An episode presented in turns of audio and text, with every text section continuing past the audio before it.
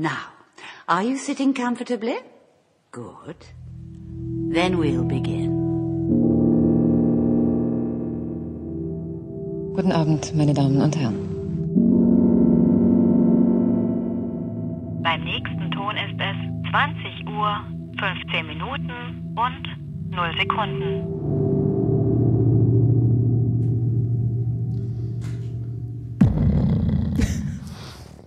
Herzlich willkommen zu 2015, äh, Episode 11, glaube ich, sind wir jetzt heute. Ich sag mal ja. We're taking it up to 11. Krass, ja, Wahnsinn. Wir sind heute vollständig. Wir haben hier Anne. Hallo Anne. Hallo. Hallo Gero. Gero. Hallo.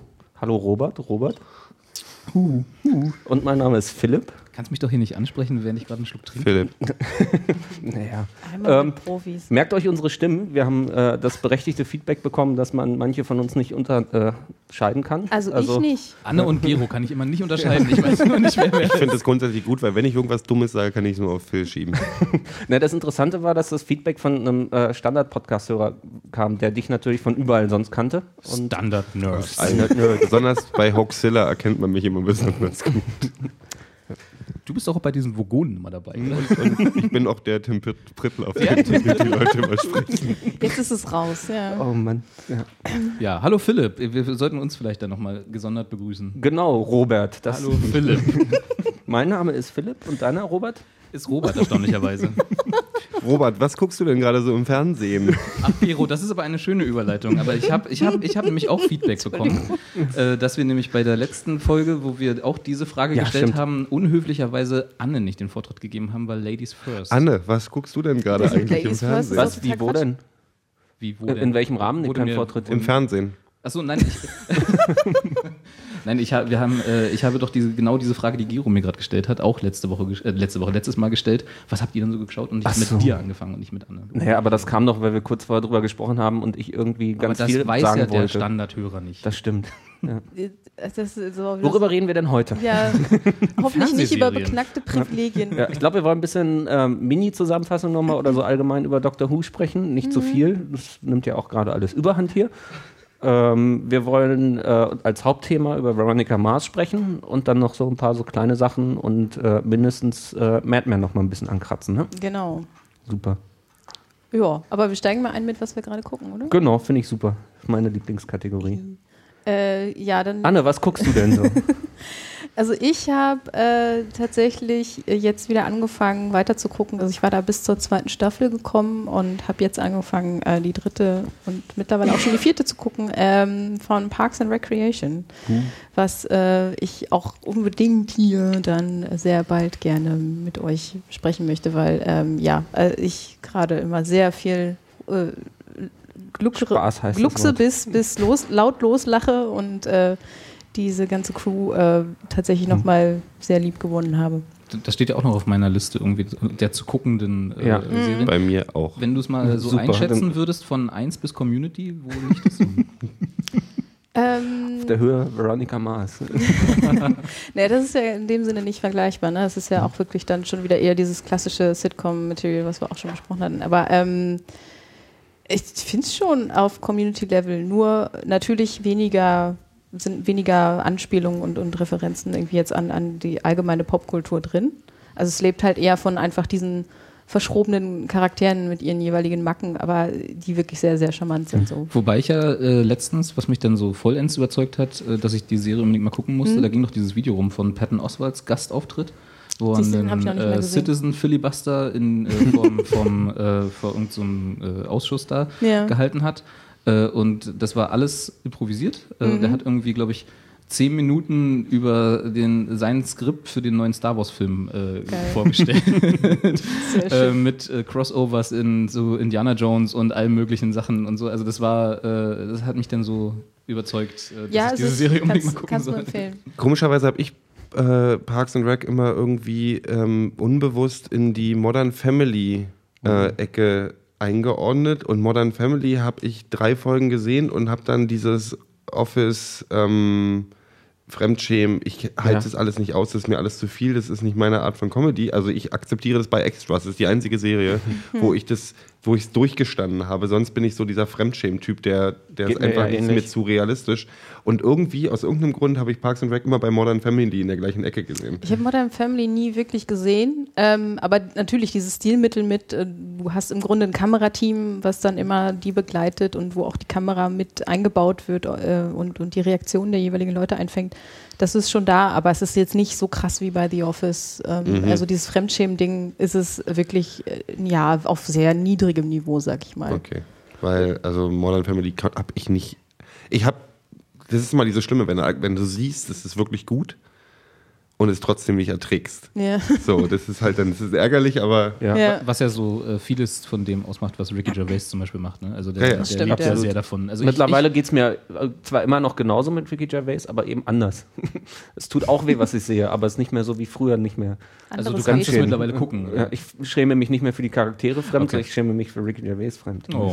oh, wie kommst du jetzt, welche, welche, auf welche, was spielst du denn jetzt an? So allgemein gerade. Es ist, nee, ach, aber ich weiß nicht, ich habe du keine kannst doch Lust nicht mehr einfach so Ricky behaupten. Gervais. Er wollte ihn Das ist so- einfach gerade mal Das ist so gerade so eine Stimmung von mir. Aber der hat doch aktuell gar nichts draußen. Na, naja, gut, so diese Hollywood-Sachen halt und sowas. Und, ja. Ach so, hat- diese Ghost Town. Ja, äh, außerdem hat er, macht er gerade, äh, ich, ich habe nur äh, kurz reingeguckt, äh, Ach so, diese Serie, dieser diese. Irwin oder Ed oder Hm, ja, die Ernie sein, oder was gehört. auch immer die heißt. Die heißt Derek. Derek, ja. Irvin, Ed, Ernie, Derek, Franz, Karl. Robert. Sorry, okay, ähm, wenn, also das wenn war es jetzt auch eine einfach, Serie gibt, die meinen Namen trägt und die vielleicht sogar Du musst einfach mal dissen. Ich verstehe das schon. Ja, das war Also, okay. tatsächlich sehr unfundiert jetzt gedisst. Aber du kannst ja jetzt äh, dafür tatsächlich, erzählen, was du gerade guckst. Ja, äh, ja äh, klar, kann ich. Ja. Ich wollte nur zu Parks and Recreation noch kurz Ja. fragen, weil ich habe es halt auch bisher nie gesehen, weiß aber auch, dass ich es gucken muss und möchte. Ähm, aber kommt das so ein bisschen an Vibran und so? Äh, Habe ich halt auch nicht gesehen. aber okay, ja. Kann ich jetzt nicht sagen, das ist Okay. vergleichbar. Ja. Würde ich jetzt nicht. Okay, gut. Ja, Guckt's einfach, ist super. super. Ja. Oder halt, ja, Think of It hast du, glaube ich, auch nicht geguckt, ne? Ja. Mm. Was im Grunde ja die Vorlage von Wieb ist. Ne? Nee, genau. Poser. Ja, weil ich hab's Hat, hat, gedacht. hat, hat Gero Ach, letztes Mal gesagt. Dafür, Unfundierter Poser. dafür fällt mir ein, Schon äh, wieder drei Sätze gesagt und schon wieder nur auf die Fresse gekriegt. äh, dafür fällt mir noch ein, dass ich tatsächlich auch angefangen Tee. habe, ähm, House of Cards zu gucken, also die BBC-Version, Ah, aber da auch noch nicht äh, weitergekommen bin. Also irgendwie Entschuldigung, dank diese Soundeffekte im Hintergrund. Der Tee ist fertig. ähm, äh, genau, ich, da habe ich auch einfach die erste. Ah, Moment, House of Cards habe ich auf meiner Liste. Ist das so, ein, ist das so Politik?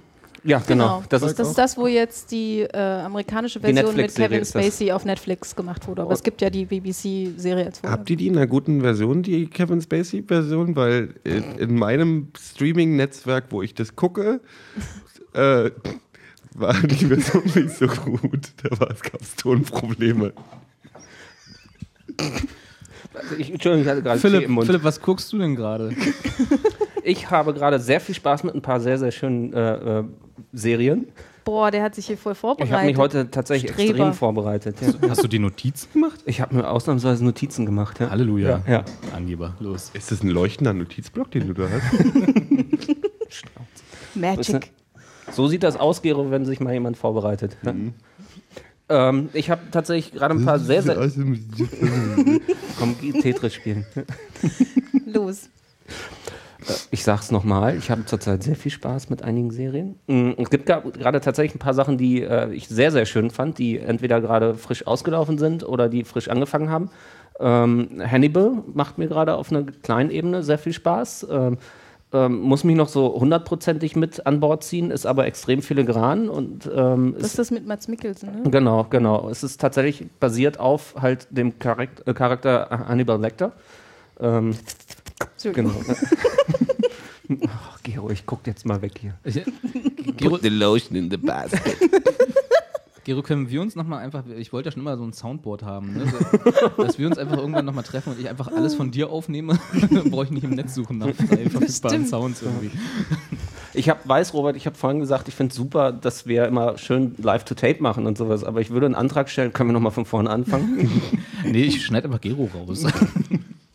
ähm, Hannibal Lecter äh, ist halt, also Hannibal ist halt super, weil es ähm, ein bisschen, ich glaube, es ist ein Neuansatz des, äh, Neuanfang des äh, Hannibal Lecter-Universums. Zumindest so ein, äh, also es ist halt nicht Es- Ich dachte erst, es sei ein Prequel Prequel. oder sowas. Ich dachte, also Ja. es ist im Grunde zeitlich wie ein Prequel, was ich dann auch dachte. Ja. Als ich jetzt noch mal ein bisschen reingelesen habe, ist es, äh, habe ich festgestellt, dass es, glaube ich, so ein bisschen zumindest Alternative Prequel ist, ähm, weil es halt auch ähm, einen Hauptcharakter gibt, de dessen Namen ich gerade vergessen habe, der ähm, der, der, der ähm, FBI-Investigator, der halt ähm, anders angelegt ist. Der ist ähm, und Hannibal Lecter ist zu der Zeit halt auch noch ein FBI-Consultant und ähm, gibt halt diese äh, Crime Unit, ähm, Behavioral so und so, ähm, die, äh, die von Lawrence Fishburne geleitet wird und die halt dann ähm, sich ihren. Was der alles macht, hat er Wer, nicht wer, genug spielt zu tun? wer spielt denn Lawrence Fishburne?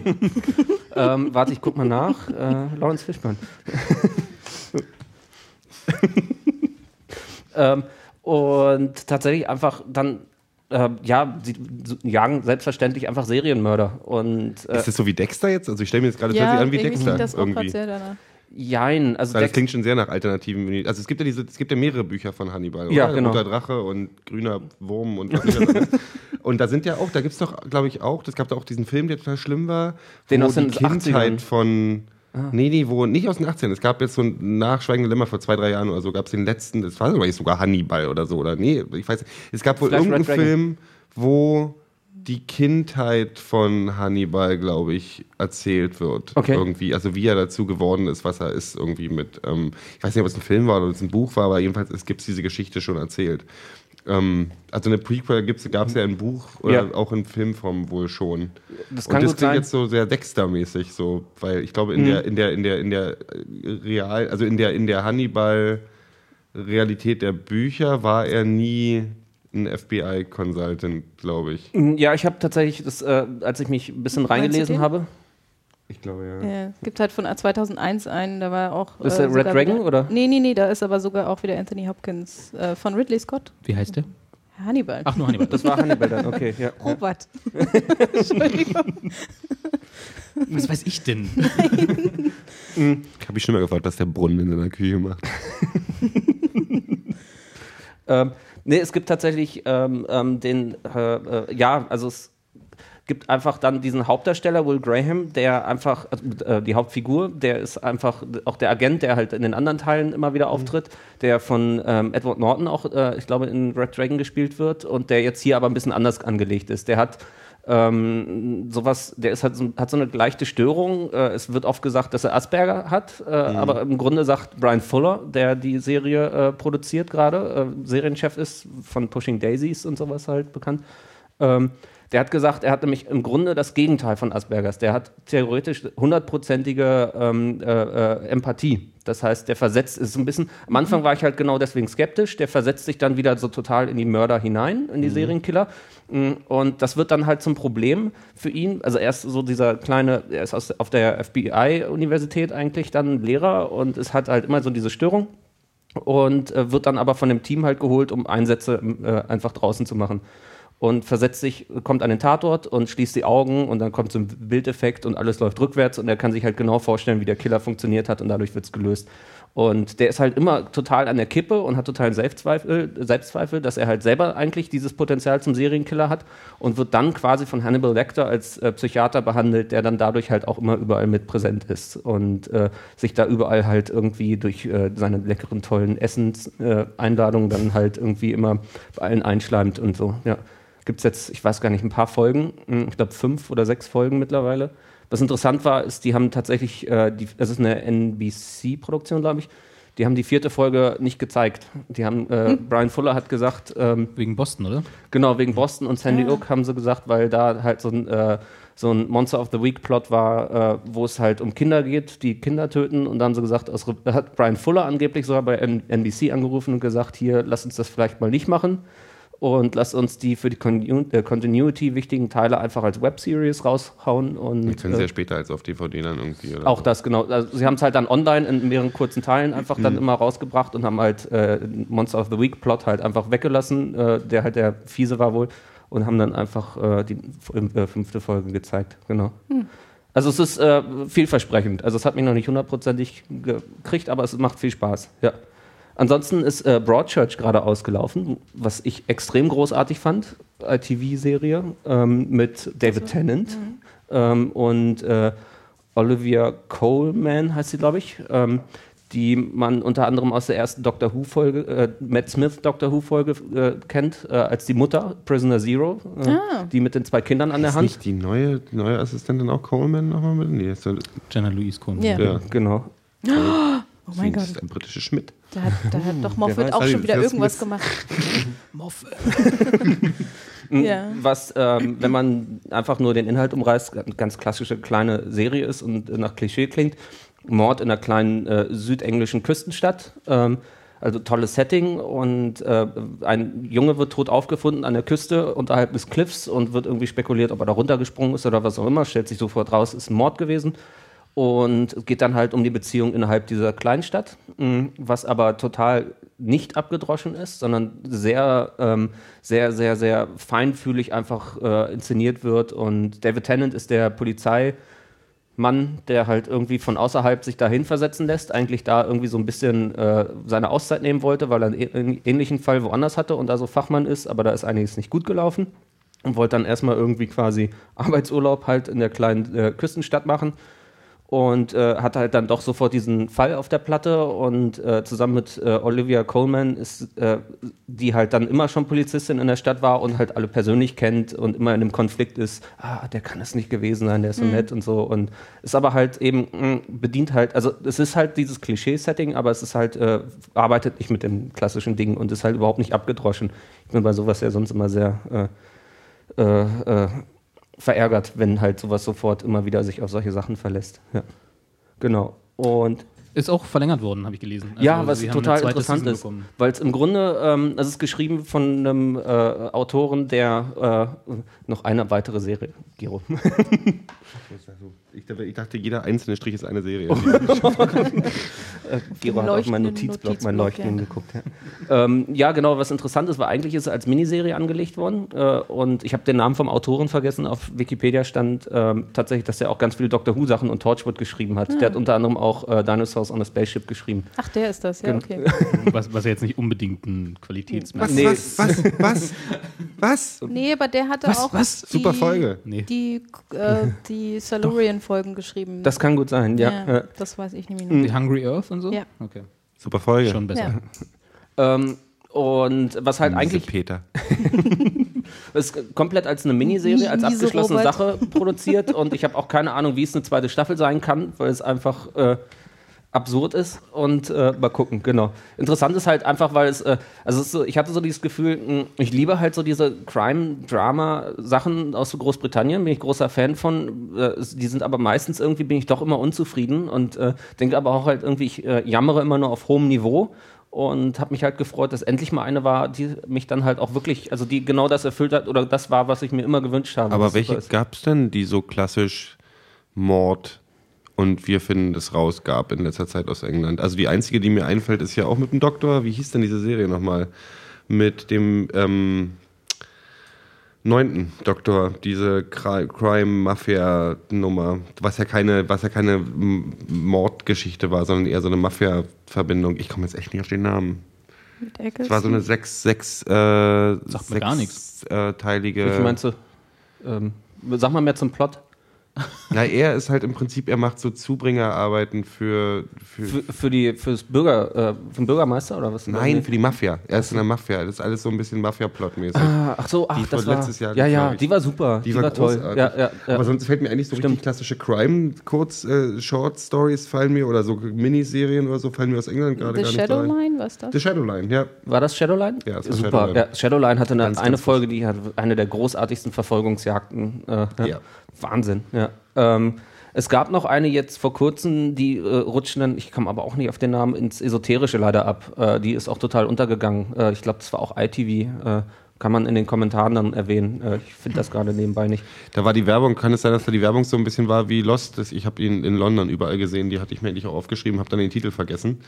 ähm, Hat ja gut nee, funktioniert. auch so eine, so eine, so eine Mafia-Geschichte. Ne, in Ähm, diesem Fall nicht. Das war tatsächlich auch so Kleinstadt und äh, Mord. Das hatte so ein bisschen alles Twin Peaks Charakter. Also äh, Mädchen, die halt Maikönigin werden sollte, wird halt am 1. Mai dann halt irgendwie äh, äh, wird dann halt ermordet und äh, aufgefunden und äh, dann geht's halt auch darum. Aber die war ein bisschen abgedroschener und äh, die hatte dann eine Zwillingsschwester und die hat irgendwann fing es dann an, dass die Zwillingsschwester immer das Gefühl hatte, Sarah Michelle Gellar hat die Zwillingsschwester Schwester gespielt. das war die Äh. andere Serie. Ja. oh Gott, wie hieß die denn noch? Oh Gott, ja. Ich hab ich vergessen, Boxer oder? verdrängt. Nee. Gott, so, ja, so viel zum Thema vorbereitet. Lost. So, So, eine einzige wollte ich noch sagen, und Hat zwar das Smoke Monster gespielt bei Lost. Das Zwilling, die, Zwilling, die Zwillingsschwester vom Smoke Monster. Zwillingsschwester. The White Smoke. ähm, tatsächlich, da, Robert, du hast sie auch gesehen, Rectify, wo ich, In der Tat, habe ich die auch gesehen. wo ich neulich äh, in unserer kleinen Unterhaltung online, als wir uns vorbereitet haben, alle äh, sehr lobend die Serie äh, äh, erwähnt habe. Ja. was äh, ich, ich mag die Serie total. Es geht um äh, einen äh, Typen, der aus, dem, äh, aus der äh, Todeshaft kommt, äh, freigelassen wird, der da seit 19 Jahren sitzt. Es heißt es, das heißt, glaube ich, nicht Todeshaft. Nee. Nee, natürlich nicht. Also er ist, er ist äh, ähm, Todestrakt. Ja, Die Todesfeinde, da wohl kommen die Todes Todfeinde rein. Dan, Dan, Daniel Holden, äh, der ist halt Genau. seit 19 Jahren im Knast und wartet auf die Vollstreckung seiner äh, Todesstrafe, die anberaumt wurde. Genau. Und, äh, durch neue DNA-Beweise, beziehungsweise eigentlich fehlende DNA-Beweise, äh, die irgendwie seine Schwester in Zusammenarbeit mit seinem Anwalt rausgefunden haben, wird er halt erstmal entlassen. Genau, und er soll halt mit 18 ähm, seine 16-jährige Freundin äh, erstens äh, missbraucht, vergewaltigt und ge äh, ermordet haben, zweitens. Und äh, hat das auch irgendwann in den Verhören damals halt vor 19 Jahren eigentlich zugegeben, aber es war halt trotzdem irgendwie immer, also es gibt natürlich die Familie, die nie irgendwie die Hoffnung aufgegeben hat.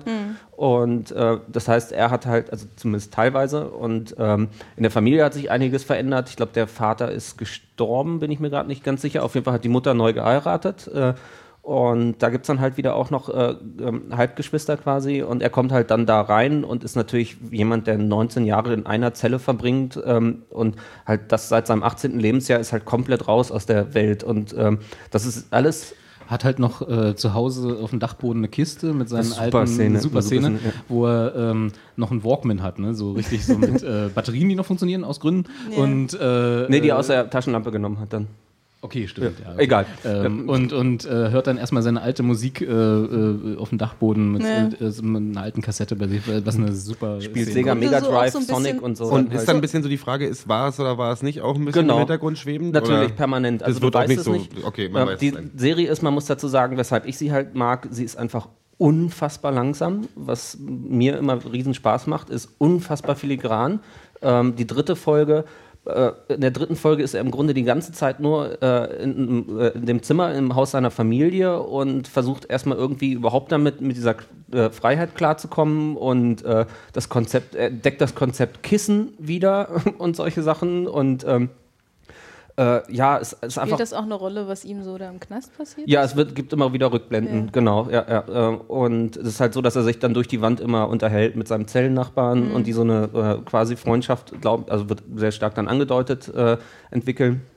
Und äh, ist halt, äh, spielt irgendwo in den Südstaaten, ich weiß gar nicht genau wo, ähm, und ähm, ist natürlich dann halt auch immer so ein bisschen auch wieder diese Kleinstadtnummer, das halt natürlich, da ist der, dieser Fall, der ist halt immer offen und äh, wird natürlich ganz viel aufgerüttelt, weil alle dachten irgendwie, der ist, der ist jetzt abgeschlossen und es war alles gut.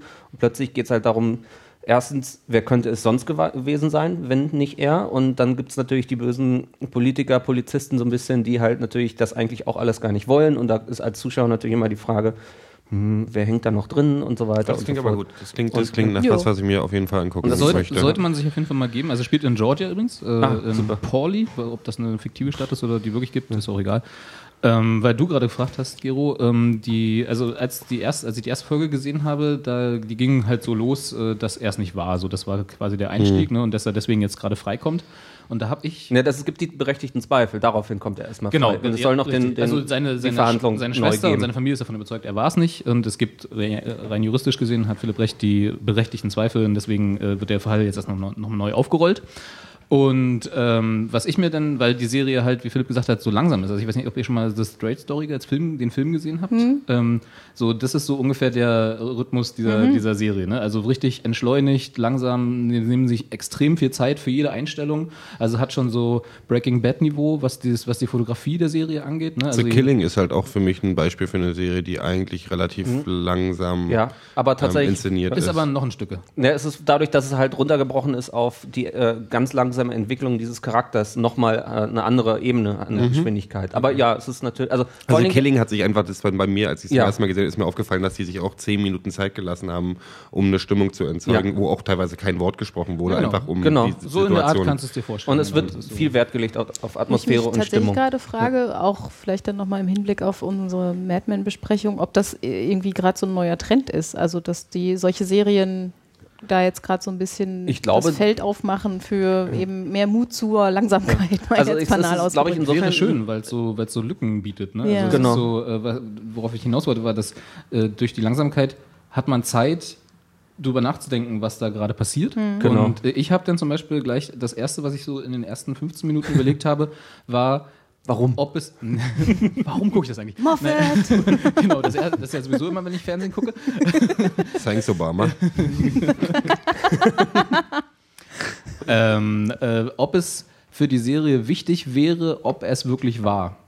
Das war meine erste Überlegung. Also, ob ich es nicht eventuell, weil da bin ich halt noch davon ausgegangen, dass das nicht war, weil die Serie halt so einsteigt. Ne? Ja. Und äh, äh, ob ich es vielleicht spannender fände, wenn er es wirklich gewesen ist und nach ähm, und das in einem Staat war, wo es keine Todesstrafe gibt. Also wenn er einfach nach 25 Jahren äh, lebenslänglich Haft freikommt oder so, weißt du?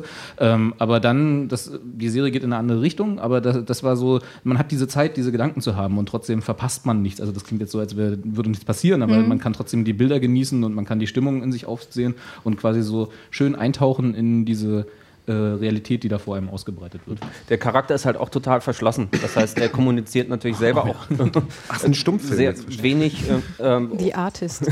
und es ist halt sehr interessant, wie ähm, seine Familienmitglieder halt damit äh, umzugehen versuchen. Seine äh, große Schwester, ich weiß nicht, ob sie wesentlich älter ist oder äh, zumindest ungefähr das gleiche Alter. Ähm, oh, die halt ähm, ihn total liebt, abgöttisch liebt. Auch, ähm, ich habe den Namen der Schauspielerin vergessen, die mag ich auch sehr. Robert Amantha, äh, Abigail Spencer ist die Genau. Amantha heißt sie in der Serie. Die total super ist, auch starke Frau in dem Sinne und alles super.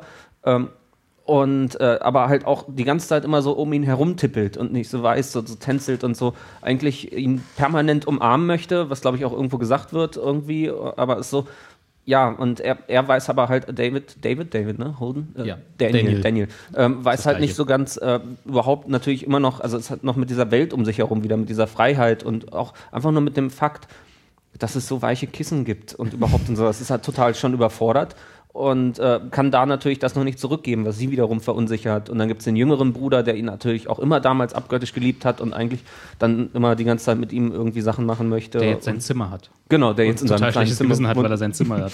Und ist das dann quasi aus der Perspektive einer Figur erzählt oder mit der Draufsicht auf alle? irgendwie Draufsicht so auf alle. bisschen? Ja, Draufsicht, okay. Genau, ja. Also es gibt diese eine wunderbare Einstellung, wo quasi von einer, von einer Rückblende, hat Philipp ja schon gesagt, dass wir immer in Rückblenden die Geschichte erzählen, was er so im Knast erlebt hat. Und da gibt es so eine Totale, wenn man es so nennen will, von seiner Zelle, wo er dann auf so, einem auf so einer Pritsche liegt halt in der Ecke und äh, in dieser kargen weißen Zelle und dann kommt der Schnitt und er liegt dann in dem Zimmer, in dem Haus seiner Eltern, wo er quasi jetzt in Freiheit ist und das ist halt genauso aufgebaut. Sein Bett steht in der gleichen Ecke und er liegt da auch genauso drauf, wie er im Knast auflag. Also das ist natürlich schon mit der Keule aufs, äh, aufs Auge sozusagen, ja, aber ist schon so dieses, okay, er ist jetzt eigentlich in einem neuen Gefängnis, weil er halt, äh, also eigentlich in Freiheit, aber so äh, einfach und das einfach nur mit Bildsprache transportiert. Ne? Also Ich das finde es ist total lustig. Das ist, ich habe vor, glaube, einen Monat oder so gab es eine, gab's einen Rerun von einer American Life-Folge über jemanden, der in den Knast gekommen ist und man nicht richtig sicher war und heute auch noch nicht so richtig sicher war, ob der schuldig oder unschuldig war, weil der hat 20 Jahre im Knast gesessen, ohne, ähm, also die haben auch mit DNA-Proben rausgefunden, dass er den bestimmten Fall nicht gemacht hat, aber wahrscheinlich Was anderes. trotzdem berechtigt in den Knast gekommen ist, weil er Ja. genug anderen Sachen in der Zeit auch irgendwie gemacht hatte. Also irgendwie ganz ganz krude und aber auch diese Thematik eben, du hast halt jemanden, der ist jemand 20 Jahre im Knast und im Prinzip Mhm. hast du den, obwohl, ob der jetzt Todesstrafe kriegt oder nicht, hat der trotzdem im Prinzip seine Todesstrafe bekommen, weil du kommst da raus und es ist halt super schwierig, Ja. wieder klarzukommen mit dem Leben. Und mit der Gesellschaft. Ich meine, heutzutage verändert sich das ja in drei Jahren total. Er hat auch, es gibt auch so eine schöne Szene in der ersten Folge, wo er mit seiner Schwester dann durch diese Kleinstadt äh, fährt, um sie zeigt ihm halt, was alles neu ist und was so passiert ist, während er weg war. Und, äh, und er fährt halt mit ihr an einer so einer, in so einem typischen amerikanischen So Video, halt. Blockbuster bla vorbei und fragt sie halt so, äh, was, seit wann denn dieser Videostore da ist. Und äh, sie guckt ihn an. Der ist schon seit Jahren da nicht mehr. Der steht halt schon leer. Er, Also, halt komplett er ist sozusagen in den Knast gekommen, als es noch nicht wirklich viele Videostores gab und jetzt ist halt schon alles wieder Ja. Blu-ray und so, ne? sehr charmant ist, ähm, dass er halt ähm, auch gerade immer wieder noch äh, Sonic spielt, halt auf seinem Sega Mega Drive in seinem Raum halt. Da sitzt halt dieser irgendwie fast 40-jährige Mann irgendwie und ähm, ist halt dann einfach, äh, ja, sitzt da halt und äh, zockt halt Sonic und es ist, ähm, das ist halt super und äh, in äh, der vierten Folge geht er dann mit seiner Mutter ins Rieseneinkaufszentrum, also ein Walmart-Charakter halt und ähm, steht dann halt auch vor einer Playstation 3 oder was auch immer halt irgendwie, was dann so diese äh, so Street Fighter Manga Tekken Ding halt dann irgendwie, keine Ahnung, ob es authentisch ist und halt äh, riesen Bilderflut natürlich auf ihn und er nimmt diesen äh, PS3 Controller und kommt damit nicht klar, weil er noch diesen Sega Mega Drive Joystick sonst immer hat irgendwie mit den Knöpfen und so. Zwei und, Buttons reichen. und dann kommt so ein kleiner Junge und sagt irgendwie, äh, du musst auf Start drücken. und er guckt nochmal auf diesen, äh, auf, auf den äh, Controller und gibt dem Jungen halt dann den Controller und er fängt halt sofort an zu zocken. Äh, und er steht dann dahinter und ist so super, weil er ist halt auch sofort von dieser Videospielwelt eingefangen und bewegt so mit dem Kopf und versucht so rechts, links und so, ist so halt sofort drin. Und das ist halt auch so ein schönes äh, Bild dafür. Und das ist halt total toll gemacht und ist dann auch in dem Moment, ich glaube, mit klassischer Musik hinterlegt und das ist ganz schön und es ist alles toll und ist so ganz langsam und filigran und äh, es ist so, ja, meine aktuelle Lieblingsserie mh, und ich hoffe, dass das wirklich äh, ein bisschen anhält. Es, äh, haben, Robert, haben wir noch gar nicht gesagt, ist auf dem Sundance Channel. Ähm, Genau, ja. Es ist halt äh, die erste eigene richtige Serie vom Sundance Channel, was ja auch irgendwie niemand kannte wahrscheinlich. Äh, Ja. Und ähm, du weißt den Namen vom, äh, vom Autoren, der ist nämlich eigentlich Schauspieler. Ray McKinnon hat das gemacht und äh, lustigerweise Fun Fact dazu, der äh, hat, äh, ist eigentlich Schauspieler, wie Philipp sagt, und der hat in Deadwood und Justified mitgespielt schon. Der hat den Priester in Deadwood gespielt. Ja. Und Den Ah, verrückten, wow. durchgeknallten Genau. Priester. Ah. Genau. und hat, und ja. hat zusammen mit äh, Walton Goggins, Ja. Justified und äh, The Shield, äh, das Produktionsstudio, was diese Serie gemacht hat. Also das ist so aus dieser Mischpoke quasi. Kreis, genau. ja. Hm? Und äh, Interessant. habe ich auch erst danach gesehen. Ist auch ist auch übrigens eine Miniseries, halt, sollten wir vielleicht dazu sagen. Also es ist auf sechs Folgen angelegt. Ja. So, also es kann man, kann man mal am Stück Okay, du wenn's hast dann mich fertig jetzt ist. sowieso überzeugt, wenn Walton Goggins äh, involviert ist, dann bin ich sowieso. Und die, die sechs Folgen sind jetzt aber noch nicht rum. Nee, also äh, ich, ich habe jetzt drei gesehen. Ich wusste gar Ja. nicht, dass die vierte schon irgendwie Doch, es ist. gibt, glaube ich, also ich weiß nicht, ob sie gelaufen sind, aber äh, ja. Du hast sie schon, ne? Ich habe sie Okay. wo, ich hab wo gesehen, Über dass sie irgendwo lagen. Streaming-Service, den Gero auch Von hat. Gero, Ja, okay. Hoffentlich in besserer Tonqualität. So. Ja. Äh, ja, Professionell gegen das Mikro gestoßen. Genau. Hast du noch was? Ich habe auch noch eine Serie, ja. Äh, Nicht ganz so viel wie Philipp. Ich habe mich auch überhaupt nicht vorbereitet. Ich habe auch Ähm, überhaupt nichts von meinen Dingern hier gelesen, habe ich jetzt. ja, das ist doch gut. Ähm, nee, ich habe nämlich äh, äh, Defiance mir angeschaut. Ich weiß nicht, ob euch das Ah, was sagt. okay. Oh Gott, Ähm, oh Gott, oh Gott, das oh ist die neue, das neue Sci-Fi-Flagship, also von dem Sci-Fi-Channel. Entschuldigung, ich habe die erste Hälfte der ersten Folge Achso, gesehen. okay. Das Ähm, als Flagship zu verstehen ist interessant. Na, Erzähl es, ist ihre, es ist Vielleicht ein ihre Schiff mit Flaggen drin. Also wenig Ja. in der Tat. es ist äh, ihr Selbstverständnis von dieser Serie. Ja, Also ja, ja, genau, deswegen meine- kichere mein ich, ja, ja, ne? Also es ist äh, sehr mit sehr, sehr viel äh, Pomp äh, gestartet und sehr viel, ich glaube, Millionen von Werbebudget dahinter. Also sie versuchen es sehr zu pushen und soll das nächste Battlestar Galactica werden. Also jetzt nicht von der Story her oder von dem Universum, sondern einfach von der, äh, vom Erfolg her. Ja. Wie vermessen. Also inhaltlich, No. Entschuldigung. Aber erzähl erstmal. Sorry, sorry, ich bin jetzt wieder so schnell. ähm, und äh, die, ähm, wie, wie fangen wir an? Also das ist ähm, die Story der Serie, also weil die, die Serie hat nämlich noch ein Gimmick. Äh, während Gero in Ruhe Tetris spielt. Nee, nee, ich, äh, ich, ich Recherchiert. Ah, du recherchiere gerade Entschuldige. diese Serie. Ich habe dir Unrecht getan. Äh, und die Serie hat noch ein Gimmick, was ich, worauf ich gleich komme. Ähm, die, die spielt im Weltraum. nee, eben nicht. Genau, das ist es. Äh, ja, Nee, nee. sie spielt auf der Erde. Also die Story ist so, So dass die, Trockenschwimmen. dass halt äh, so Das ist ein bisschen. nee, nee, ist aber, pass auf, jetzt wird es interessant für dich, Anne, weil du mochtest wie. Genau, ich wollte nämlich gerade den Vergleich zu Wie ziehen. Ah. Äh, da kommen halt die Ja, außerirdischen wie Besucher. auch Die auch irgendwas mit V Punkt. haben. Ja. Ja, auch die Ich weiß gar nicht, Vogonen oh oder. Ich nein, weiß gar die. nicht, wie die heißen. Scheiße. Hatten wir schon wieder jetzt. Siehst du, nicht vorbereitet. Irgendwas mit V. Also so, dass ich auch Philipp, sofort recherchier dachte, das mal. recherchiere Ähm, das mal. Ich recherchiere. Ähm, die, ähm, die, die kommen zu Besuch auf die Erde und Ja. äh, die Story ist so, das sieht man lustigerweise auch nicht in, in Piloten, sondern das wird einem dann nach und nach äh, erzählt, äh, also als Hintergrundgeschichte, dass sie versuchen, ähm, äh, weil ihr Planet ist explodiert oder kaputt einfach. Ja. Äh, sie sind also geflohen von, ihrem- Am von ihrem Arsch. Planeten am Arsch, genau. Ja. ist ein bisschen Melmark. Und, äh, sehen auch so ähnlich aus, nein.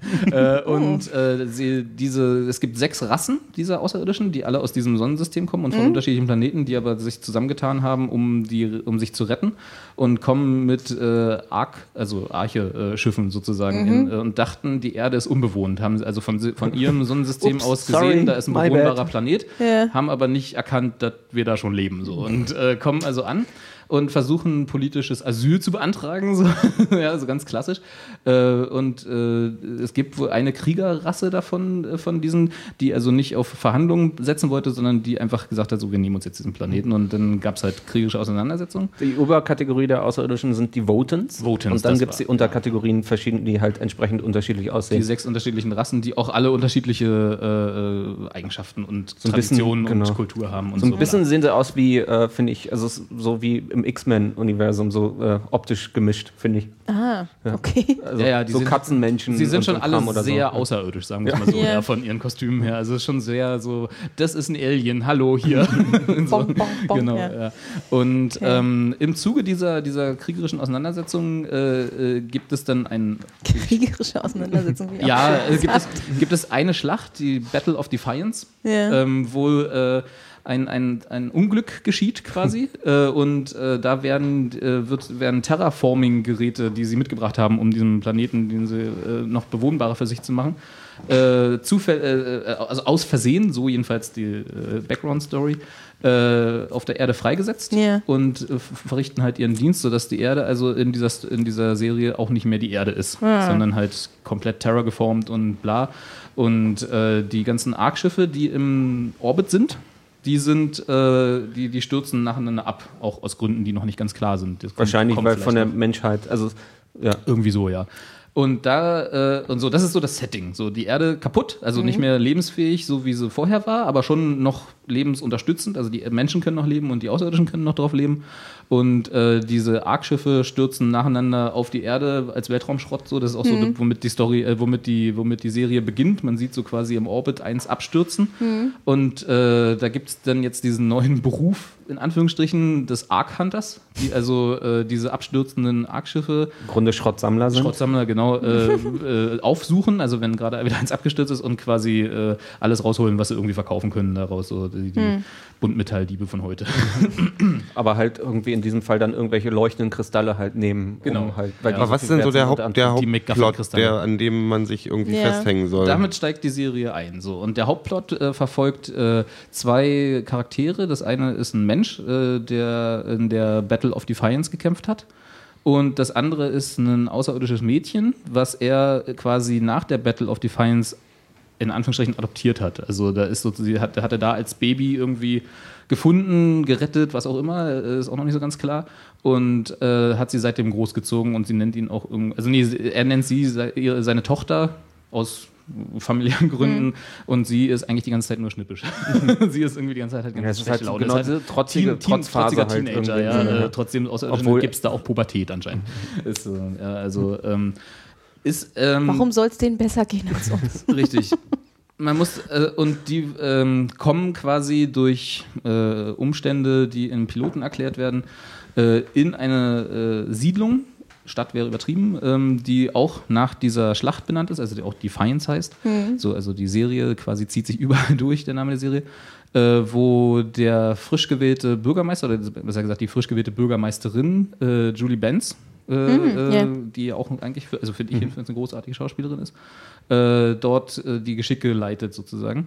Und ganz nach Banshee-Art äh, wird in der ersten Folge, geht dann äh, durch äh, gewisse Umstände der Sheriff flöten und äh, unser Protagonist wird natürlich der neue Sheriff, so nachdem er die Stadt gleich im Piloten von der vor der Vernichtung gerettet hat, äh, die dro droht und äh, dann auf einmal der neue Sheriff wird. Klingt nach Budgetschwierigkeiten. Ja. Weil es so, wir, Nein. klingt so, wir Ja. haben, eine, wir haben hier, okay, die Prämisse ist, wir haben Außerirdische, wir haben Raumschiffe, alles super, das erzählen wir euch in den ersten fünf Minuten, da verballern wir unser, unser Special-Effekt-Budget und dann machen wir alles in, äh, in, in nur noch so Rathaus von Defiance spielt dann der Rest der Serie und alle haben Kostüme an. Und jetzt kommen wir quasi genau zu dem Problem, was ich damit habe mit der ganzen Geschichte. Also ja, äh, das, aber Budgetprobleme kann es eigentlich nicht sein, weil nämlich, also die Special Effects, weil du es gerade angesprochen hast, ja, vielleicht als Einschub, sind schrecklich. Also total Ja. campy, ja, also weiß nicht, trashig äh, Ja, ist die beste. Übersetzung, ja.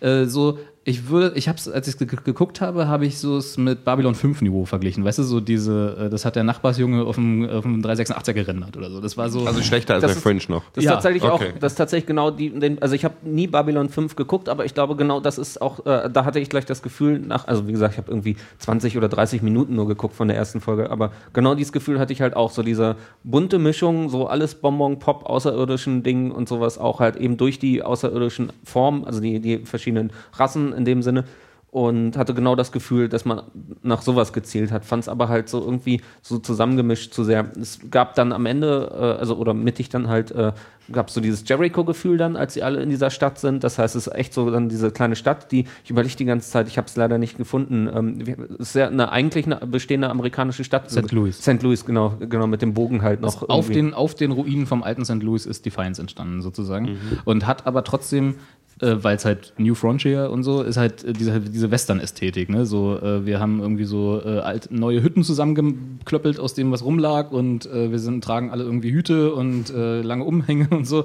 Und dazu haben wir aber auch Außerirdische da. Also es ist so wie Deadwood in Space quasi. Ich habe jetzt schon Gibt- gibt so auch den- keinen Bock mehr, das zu gucken. Ich bin so raus schon. Aber der, der Gag ist, weil du gesagt hast, Budgetprobleme, kann es eigentlich nicht geben, weil nämlich das Gimmick dieser Serie ist, dass parallel zu der Serie ein äh, Computerspiel gestartet ist, äh, was ein die MMO nehmen einfach die Grafiken vom Computerspiel. so sieht es teilweise aus, äh, was ein MMO ist, also sprich World of Warcraft äh, im Defiance-Universum. Und der Gag daran ist, dass sie sagen, ich weiß nicht, wie sie es hinkriegen sollen, äh, hinkriegen wollen, dass die sich beide gegenseitig beeinflussen. Also sprich, das, was in der Serie passiert, wirst du dann in Computerspielen natürlich nachspielen können und mit nacherleben können. Aber auch das, was im Computerspiel passiert, also in dem in diesem äh, Online-Rollenspiel quasi, äh, soll mit Einfluss auf die Serie haben inwiefern das passiert und inwiefern das direkt ist, also ob sie irgendwie verschiedene äh, Szenen gedreht haben, um äh, eine, einen Handlungsstrang aufzulösen. Und je nachdem, was im Computerspiel passiert, nehmen sie dann im äh, Final Cut den, diese entsprechende Szene. Oder ob das nur so grob ist, so da steht dann jetzt ein neues Haus, weil das im Computerspiel auch steht oder so, weiß ich nicht, also auf billigste Art und Weise, weiß ich noch nicht. Klingt aber erstmal sehr ambitioniert und ist auch in sechs internationalen Märkten parallel gestartet, unter anderem auch in Deutschland. Also die, einen Tag nach der Ausstrahlung der Folgen in Amerika kannst du es hier auch auf dem Sci-Fi-Channel äh, Sky, glaube ich, kann man das irgendwie Sky, abonnieren. ja. Äh, kann kann man es hier sehen. Irgendwie, ich weiß Ähm, nicht, das ist hier wie diese, wie ist diese, dieser, dieser ähm, Star Trek, äh, erstmal kam Next Generation, was kam danach? Ähm, dann kam die hier Deep mit Space Nine, Deep Space Nine und dann, dann kam, Voyager, Nee, Du meinst die, ich meine, glaube ich, Deep Enterprise. du meinst nee, ich meine dieses, dieses, dieses, ähm, diese Soap Opera in Space, die dann kam. War das Deep Space Nine?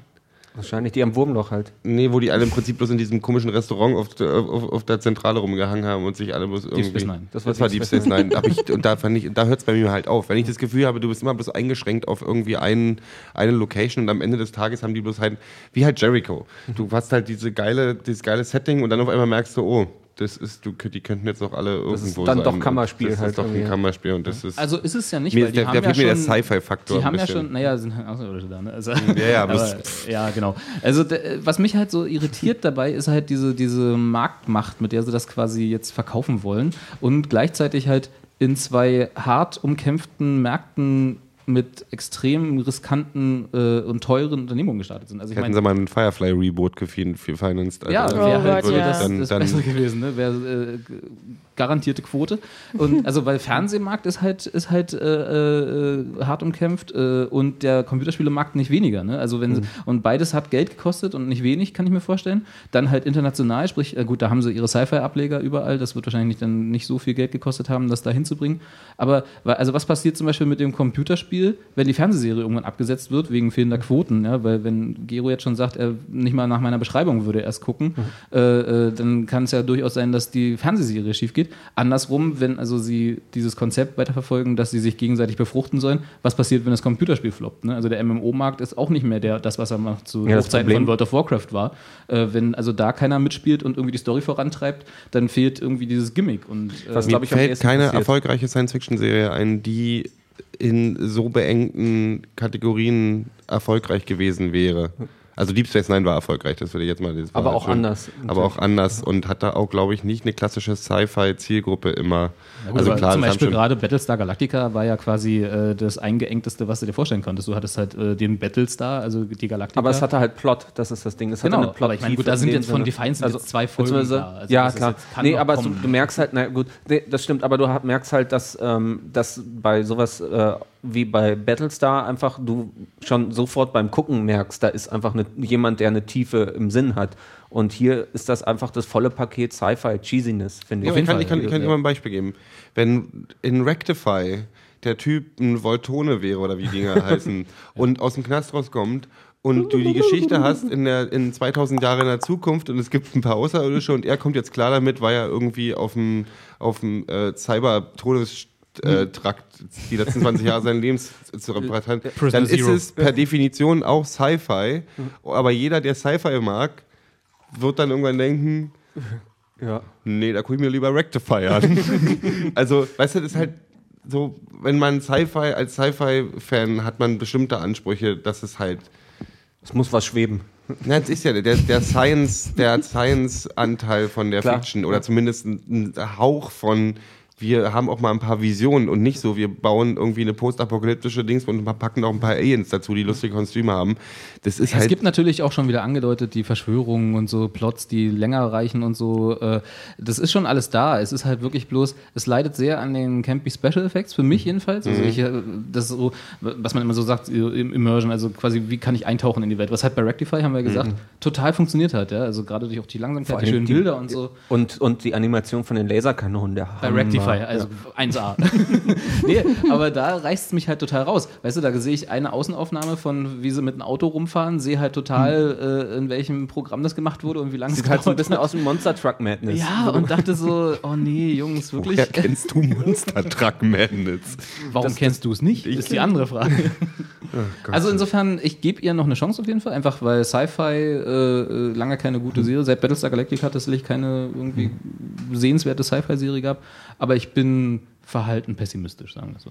Ja. Ja. Kann ich gut verstehen. Also ich fand's mir, mir war es persönlich zu cheesy einfach, ja. Genau. Aber klar, also es ist ja nett, auch dann einfach mal was auf der leichten. Es ist dafür aber extrem hochkarätig besetzt. Also ich meine, wie gesagt, Julie Bent, Jamie Murray ist dabei als Ja. äh, die Frau von einem der Außerirdischen.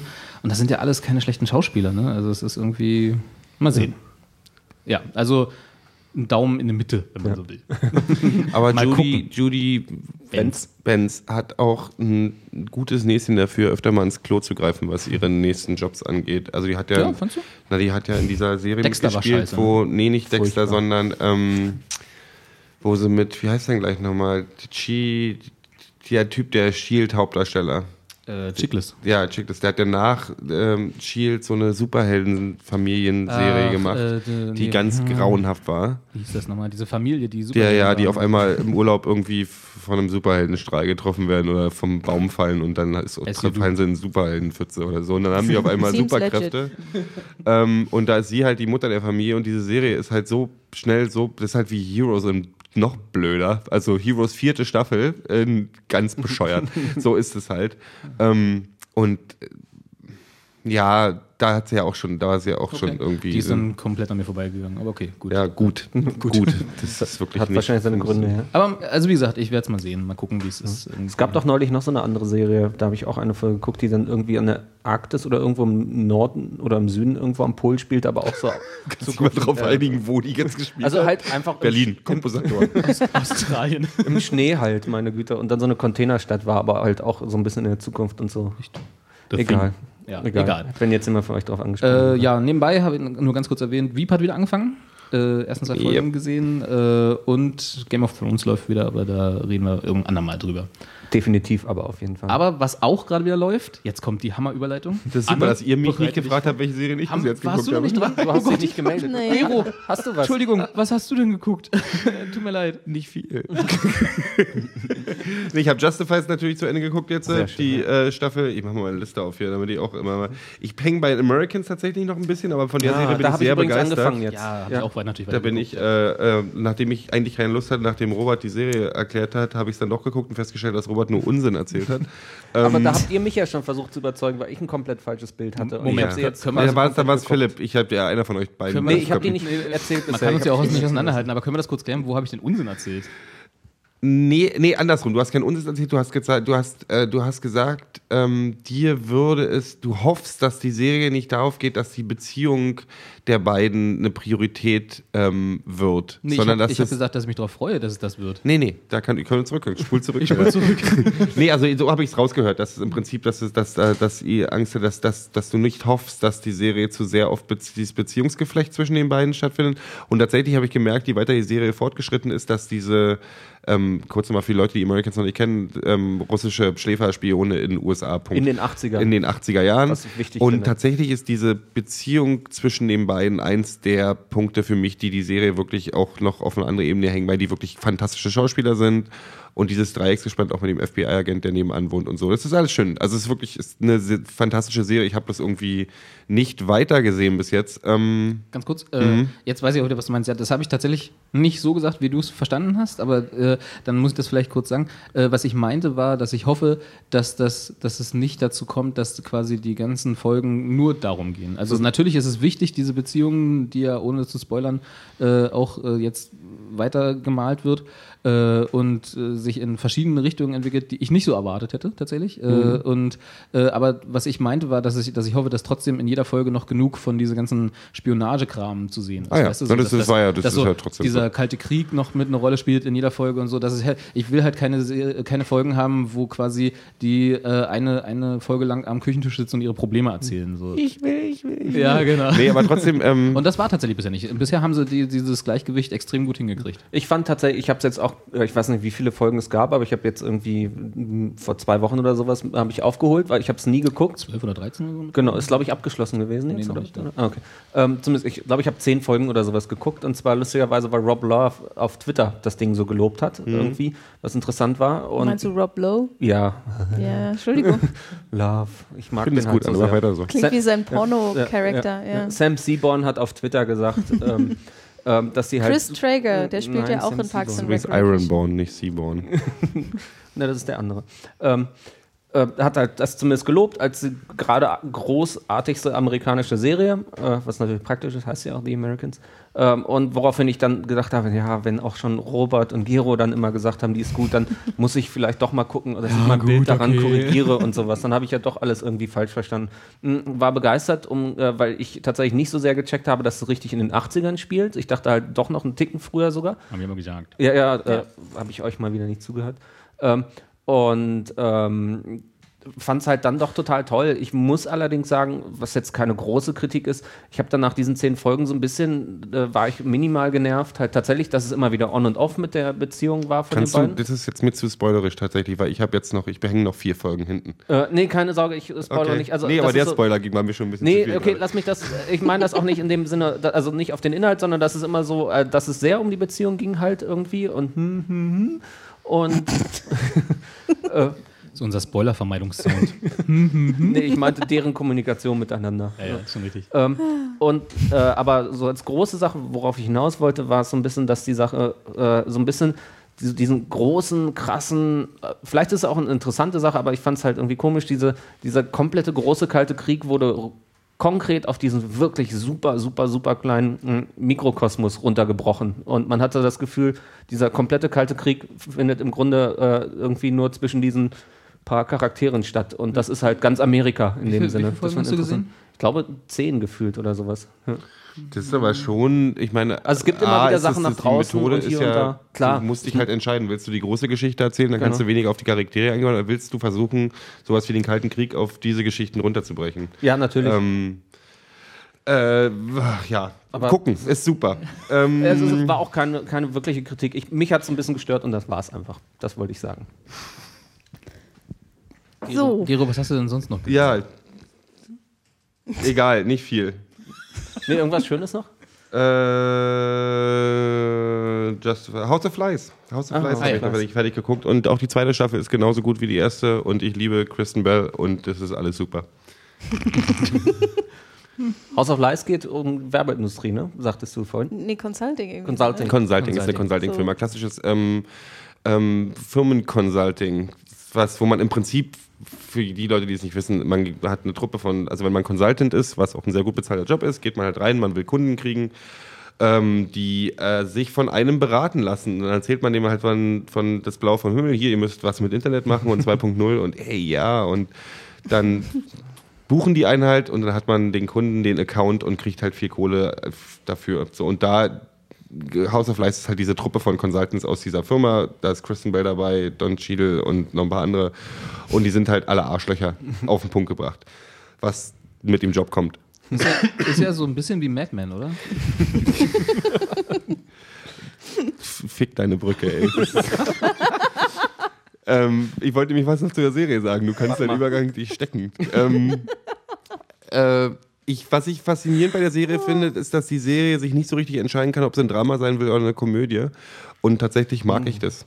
Also, das ist so eine. Also ich wusste nicht so richtig, wo die zweite Staffel mit mir hin wollte. Also ich fand die erste auch gut, habe das, hab das äh, sehr, äh, äh, sehr gerne geschaut. Bei der zweiten, ich habe es auch geguckt, aber ich wusste nicht so richtig, was er von mir wollte. Also das war so, so du hattest das, glaube ich, mal mit äh, Entourage verglichen, irgendwie so, als wir da schon mal drüber geredet haben. Es ist ein bisschen, ganz bisschen Entourage. Also, der, es ist viel weniger lustig als Entour- Entourage, aber viel, viel besser als Entourage.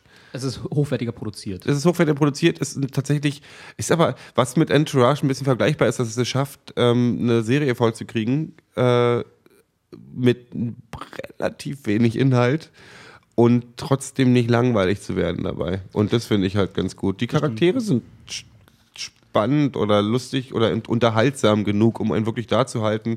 Es gibt halt auch ein bisschen Drama, es gibt ein bisschen was fürs Herz, es gibt so halbgare, äh, wollen sie oder wollen sie nicht, Stories und so. Das ist alles nichts Weltbewegendes, aber es ist tatsächlich sehr, ähm, es, man hat, man hat es gerne in, auf seinem Bildschirm, weil man einfach sich gut unterhalten fühlt und man mag die Leute. Das ist tatsächlich jetzt, da können wir den Übergang gerne hinbringen, wenn wir zu Veronica Mars wollen. Wollen wir nicht zu Veronica Mars? Wollen wir zu, Noch zu, nicht. Ma- Wo wollen wir denn hin jetzt? Ne? Zu Mad Men wollten wir eigentlich. Zu Mad Men. Ach, dann macht mal Mad Men. Aber Ähm, jetzt mach mal deinen Satz zu Ende. Hammerübergang. Macht mal Mad Men. Nee, ich bin, ich bin äh, großer Brücke, House of ist ein Lies Sprungbrett, Fan ja. tatsächlich. Ich weiß nicht, ich habe keine Ahnung, wie diese Serie ankommt. Also ob die ein Following hat, ob die ähm, viel gesehen wird. So die klassischen, Sie haben äh, eine dritte Staffel bekommen. Also Haben scheint sie zu dritte reichen. Staffel bekommen? Ja, ja, Gut. Scheint zu reichen. dann scheint es zu reichen. Also ich finde es ich find's eine sehr nette Geschichte. Und ich gucke alles, wo Kristen Bell mitspielt. Und Don Cheadle, den mag ich auch. Man sieht am Anfang den Arsch. Das fand, fand Robert so abstoßend, dass er die Serie nicht mehr das war gesehen hat. Philipp. Ach, Philipp war Ich das. fand den Arsch nicht Du so kannst sie auch schon abstoßend, nicht mehr aber es war für mich- auseinanderhalten. Äh, nee, Ich habe tatsächlich beide bin ich Staffeln geguckt. Warum sollte ich das? Also, Ja, stimmt. Ich habe ich hab, ich hab, wegen dem Arsch. ich habe immer gedacht, kommt doch noch mal, kommt doch noch mal. Ich glaube, ich bin tatsächlich genau darauf reingefallen, ähm, dass ich habe halt irgendwie gedacht, äh, haha, was für ein Arsch, also nicht in dem Sinne, äh, aber also auf charakterlich.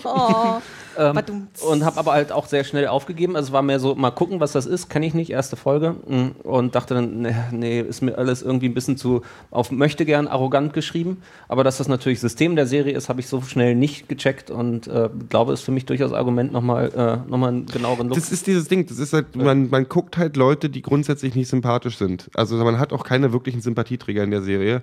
Aber es ist ein bisschen auch wie bei, Der ähm, Vater und der Bruder. ich vergleiche es ganz, Äh, Sohn, Entschuldigung. Ja, ja, kommt, stimmt, der Vater und der Sohn, das sind die einzigen, aber die sind ja keine Hauptrollen. Ähm, das ist ein bisschen wie, ähm, wie heißt unsere äh, Suits? Ist auch so ein bisschen, wo natürlich, da gibt es einen Sympathieträger, aber eigentlich mag man ja nicht den Hauptdarsteller aus Suits am meisten, sondern seinen, seinen Mentor. Äh, Mentor. Achso, ja, genau. So. Weißt du? Ja, ja. So, der Mentor ist halt, der ja dieses, ich liebe so eine Serien. Das ist bei Newsroom auch ganz genauso. Arschlöcher, die schnell denken können und schnell äh, reden können. bisschen und wie bei viele, Mad Men. Ja, die hauen halt die ganze Zeit bloß druckfähiges Material raus. Und das Immerhin ist so, versuchst du es noch. aber es ist bei Mad Men tatsächlich wahrscheinlich wirklich so, oder? Tendenziell, Anne. Ja, ja. Doch, auf jeden Als- Fall. Ja. Ja, Finde ich schon. Also klar hat man irgendwie, also Entschuldigung, Anne. ja, nee, erzähl du ruhig. Ähm, ich weiß nicht, da können, wir gehen Punkt gleich genauer drauf, aber ja, ich finde schon, dass es Ich gehe meine drauf. Ich finde, dass es bei Mad Men tatsächlich natürlich viele Charaktere gibt, die, also wie halt Don Draper als Hauptcharakter, der im Grunde, wo man irgendwie immer das Gefühl hat, man muss den sympathisch finden, weil es ist halt das Zentrum der Serie. Aber man merkt halt auch immer mehr, was für ein Arschloch der eigentlich auch wieder zwischendurch ist. Der hat dann die super sympathischen äh, Eigenschaften, aber im Grunde ist er halt einfach auch ganz oft einfach ein Penner und ein Wichser Ja. und respektlos. Und das mischt sich aber aus, so wie die Zeit war und so wie sein Charakter natürlich angelegt ist und entstanden ist. Ja, also ich habe tatsächlich, tatsächlich auch letztens erst mit einer Freundin äh, drüber gesprochen, hallo Luzi, ähm, die auch meinte, dass sie sehr fasziniert davon ist, wie es diese Serie immer wieder schafft. Hm? Wird jetzt hier gegrüßt, ja? Nein, aber ich muss ihr natürlich Credit geben, weil der Stimmt. Punkt kommt von ihr. Ist klar. Hallo Luzi. Ähm, wie sehr die Serie das immer wieder schafft, eben diese Figur zu mögen und dann auch wieder komplett scheiße zu finden oder so, so abgestoßen zu sein oder zumindest, sag ich mal, auch, ja, also er ist einfach in sich, äh, äh, sag ich mal, nicht so einfach zu erfassen, was aber wiederum toll ist. Also was finde ich auch äh, gerade für die Serie sehr spricht. Diese Absolut. Figuren, diese Figuren sind alles andere als eindimensional. Ja, ja. was ich interessant finde, also ich weiß nicht, wie viel wir erklären müssen und wollen jetzt, weil wir ich gehen grad jetzt sagen, jetzt wo wir dann doch endlich über Mad Men reden, jetzt wo wir erfolgreich geschafft haben, Gero vom Mikro zu vertreiben, äh, wollen wir denn... Der übrigens raucht. Ich glaube, das passt ja eigentlich Stimmt, thematisch ist- schon mal ganz gut. der macht jetzt gerade die Atmo. Vielleicht können wir Genau. auch noch so ein Whiskyglas dann für ihn, Ja, für den Tee. Eigentlich dann muss sieht jetzt noch aus. komplett betrunken sein. Ja, Deswegen sage ich ja Tee. Das sieht Äh, zumindest aus. woll- wollt ihr vielleicht nicht äh, umfänglichst, aber den, den, weil ich habe zum Beispiel Mad Men drei Folgen, vier Folgen geguckt, ja. konnte nichts mit der Serie anfangen. Warum kann ich ja gleich nochmal Ja, ausführen, gerne. aber kon- wollt ihr vielleicht kurz die Das alle abholen, so das Setting erklären und Ja. äh, warum die toll ist, die Serie? Also warum ihr die toll findet? Ja, also Setting ist, glaube ich, schnell gesagt, es ist halt äh, Anfang der 60er ähm, und ich weiß nicht, wo wir jetzt zeitlich angekommen sind, es ist Ende glaub, der fa- 60er. Ja, also wir rutschen gerade in die 70er hinein. genau, es also ist jetzt die sechste Staffel Äh, mittlerweile. ich glaube ja, genau.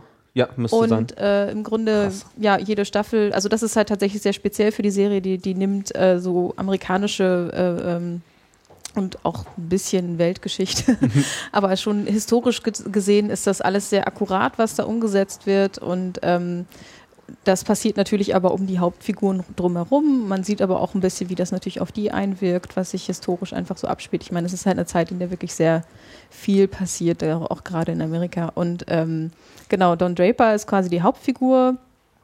Ähm, es dreht sich dann um seine eigene Familie, dann nochmal um äh, die Leute in, in dem Büro, wo er arbeitet. Das ist halt eine Werbeagentur. Ähm, Sterling Cooper am Anfang. Ich glaube, genau. Ja, genau. Ähm, genau, wo er halt Creative Director ist und irgendwie so das Brain hinter allen tollen Kampagnen. Also wenn irgendwie da der Account gewonnen werden muss, dann ist er immer derjenige, der das alles so einfährt. Und äh, genau, es dreht sich dann äh, erstmal auf dieser, auf seiner Ebene, dann auf der Ebene der ähm, Partner dieser Agentur, also ähm, Bert Cooper und Roger Sterling in dem Fall. Ähm, dann nochmal auf der Ebene, ähm, die, sag ich mal, ja, die ganzen Copywriter, die es da so gibt. Und ähm, Die auch Sekretärin. Die Sekretärin natürlich. Auf jeden Fall ganz also am Anfang ne, auch wirklich ne, dann wieder ganz klar so, Was dann nur die Frauen sind natürlich. was genau. dann in dem Fall wirklich nur Wie es Frauen halt sind. Also 60er Jahre halt. Ne? Ja, ja, genau. Die also- Tippsen in dem Sinne tatsächlich Ja, erstmal ja. dargestellt. Wirklich, ja. Und äh, ja, das ist so das grobe Setting. Genau. Und Das, was man sagen kann, ist, dass, also es ist halt grundsätzlich angelegt, genau, als einfach in der Welt der äh, Werbung halt spielend, Mhm. äh, um dann halt auf die Charaktere äh, zu schauen. was in dem Sinne auch ne, noch eine recht neue, neues Feld ist, sag ich mal. Mhm. Genau, Also so, finde ich auch, ja. Und äh, der Name kommt äh, daher halt, äh, ich habe das mal irgendwann damals in einem Making-of oder sowas gehört, dass tatsächlich ist, also Mad Men, wie man sich, oder sich die, also damals Madison Square, Madison Avenue, die, sich die Agenturen damals tatsächlich halt auch das irgendwie so auch, genannt ich, haben am und so. Anfang der Serie. Oder es wird da erwähnt oder sowas, Ja, ja. Genau, irgendwie so halt tatsächlich, die nennen sich dann die Madmen, um halt so ein bisschen Ego und darum geht es halt auch irgendwie. Es Also ist so halt einerseits so, mit Ad, Genau, Ed und, Mad aber äh, Madison, Madison, genau. Avenue. Und es ist so die Elite einfach, so sind die Jungen von Matz einfach von damals. Genau, also man muss ja auch Und das mal wissen, das ist halt so Upper West Side, also das ist halt Genau. äh, äh, da, wo es richtig teuer ist in New York. Und es ist halt, und ich glaube, das ist tatsächlich so ein Teil, äh, der halt da wirklich wichtig ist, ist, sie verstehen sich halt auch als eine gewisse Art von Elite Ja, halt einfach und sind einfach die Hippen und die Jungen und immer halt auch dem Ganzen, wie die Welt draußen ist, ein bisschen voraus. Und, äh, aber eben, äh, was die Serie dann zeigt, halt eigentlich doch wieder nicht. Halt, also zumindest, weil es halt genau die Generationen sind, wo halt das noch Sachen einfach aufbrechen müssen und sich entwickeln, was die Serie sehr, sehr gut aufgreift. Ja, und gerade am Anfang ist ja noch der Kontrast äh, sehr groß ähm, zwischen Dons äh, Leben quasi in der City und wenn er dann eben immer wieder, also der wohnt halt dann außerhalb, zwar im Staat New York, aber nicht äh, in der Stadt und muss halt immer mit dem Zug dann noch pendeln und wohnt halt mit der Familie da irgendwie im Grünen so, ähm, wo Schöne, dann alles blonde so, Frau. Genau, so Eierpopeye, so, Suburban Life irgendwie ist. Äh, January Jones, glaube ich, spielt seine Ja. Genau. Betty Die auch Ja. aus, klingt wie aus einer Drei-Fragezeichen-Folge. Stimmt. Die, Statt Jupiter Jones. Ja. genau. die tatsächlich äh, einer der größten Aspekte war, warum ich das nicht weitergeguckt habe. Ah, Kann ich verstehen. Hat mich am Anfang auch genervt, aber man lernt sie dann echt zu. Aber nee, dann, dann Lieben. fasst du doch vielleicht erstmal zusammen, Robert, warum du nicht weitergeguckt hast. Also, es waren im Prinzip zwei Sachen. Einmal hat es mich ein bisschen tatsächlich, wie gesagt, January Jones, ich halte sie für keine gute Schauspielerin. Ich habe allerdings, also zugegebenermaßen noch nicht viel von ihr gesehen. Das, Mhm. wo ich sie gesehen habe, das war, glaube ich, zwei Filme und äh, diese Mad Men halt. Ich kenne sonst auch nichts von ihm, Äh, muss ich gestehen. Ja. Ich habe sie, also es gibt so Schauspieler, wo man immer sieht, das ist dieser Schauspieler oder diese Schauspielerin, die gerade eine Rolle spielen. Und es gibt Schauspieler, wo du nur die Rolle oder den Charakter siehst. Das sind die Guten. Ne? Also wo du halt äh, siehst, okay, der ist jetzt gerade der oder die ist jetzt gerade diejenige, die, die er für diese Rolle sein soll. Und January Jones ist das nicht für mich. Also sie kann, ich sehe immer nur January Jones, wie sie eine Rolle versucht zu spielen. Und, äh, Kann ich find gut halt, verstehen. Finde sie halt hölzern und ein bisschen, kann natürlich auch die Rolle sein, ja, aber äh, habe ich in, in den zwei Sachen, wo ich sie sonst noch gesehen habe, ich hab den Namen vergessen, aber mache ich in Shownotes, äh, äh, fand ich sie genauso. Also so dieses, hallo, ich bin jetzt die und ihr müsst mir das jetzt glauben. Ja. So irgendwie. ich hatte tatsächlich am Anfang. Gegenbeispiel Kristen Bell zum Beispiel in House of Lies ist äh, nicht wirklich unbedingt ein Sympathie, also sie ist schon sympathisch, weil du lernst sie kennen, aber sie ist zum Beispiel da zum Vergleich zu Veronica Mars zum Beispiel nicht unbedingt die sympathische äh, junge Frau, sondern ist halt genau so eine Cut, Cutthroat ähm, Consultant Truller wie, wie die anderen Jungs in ihrer Consulting-Firma. Sie spielt also nicht, sie ist nicht Kristen Bell, die eine Rolle einer Ja, ja. Consultant-Mitglied spielt, sondern sie ist wirklich genauso wie die anderen auch ein Arschloch. Und das ist für mich ein Gegenbeispiel. Und Was der, vielleicht ganz gut passt. Genau, und der zweite, also das hat mich so ein bisschen rausgerissen, ne, weil sie halt auch äh, eingeführt wurde und deswegen sehr präsent auf dem Bildschirm war in den ersten Folgen, was auch okay ist.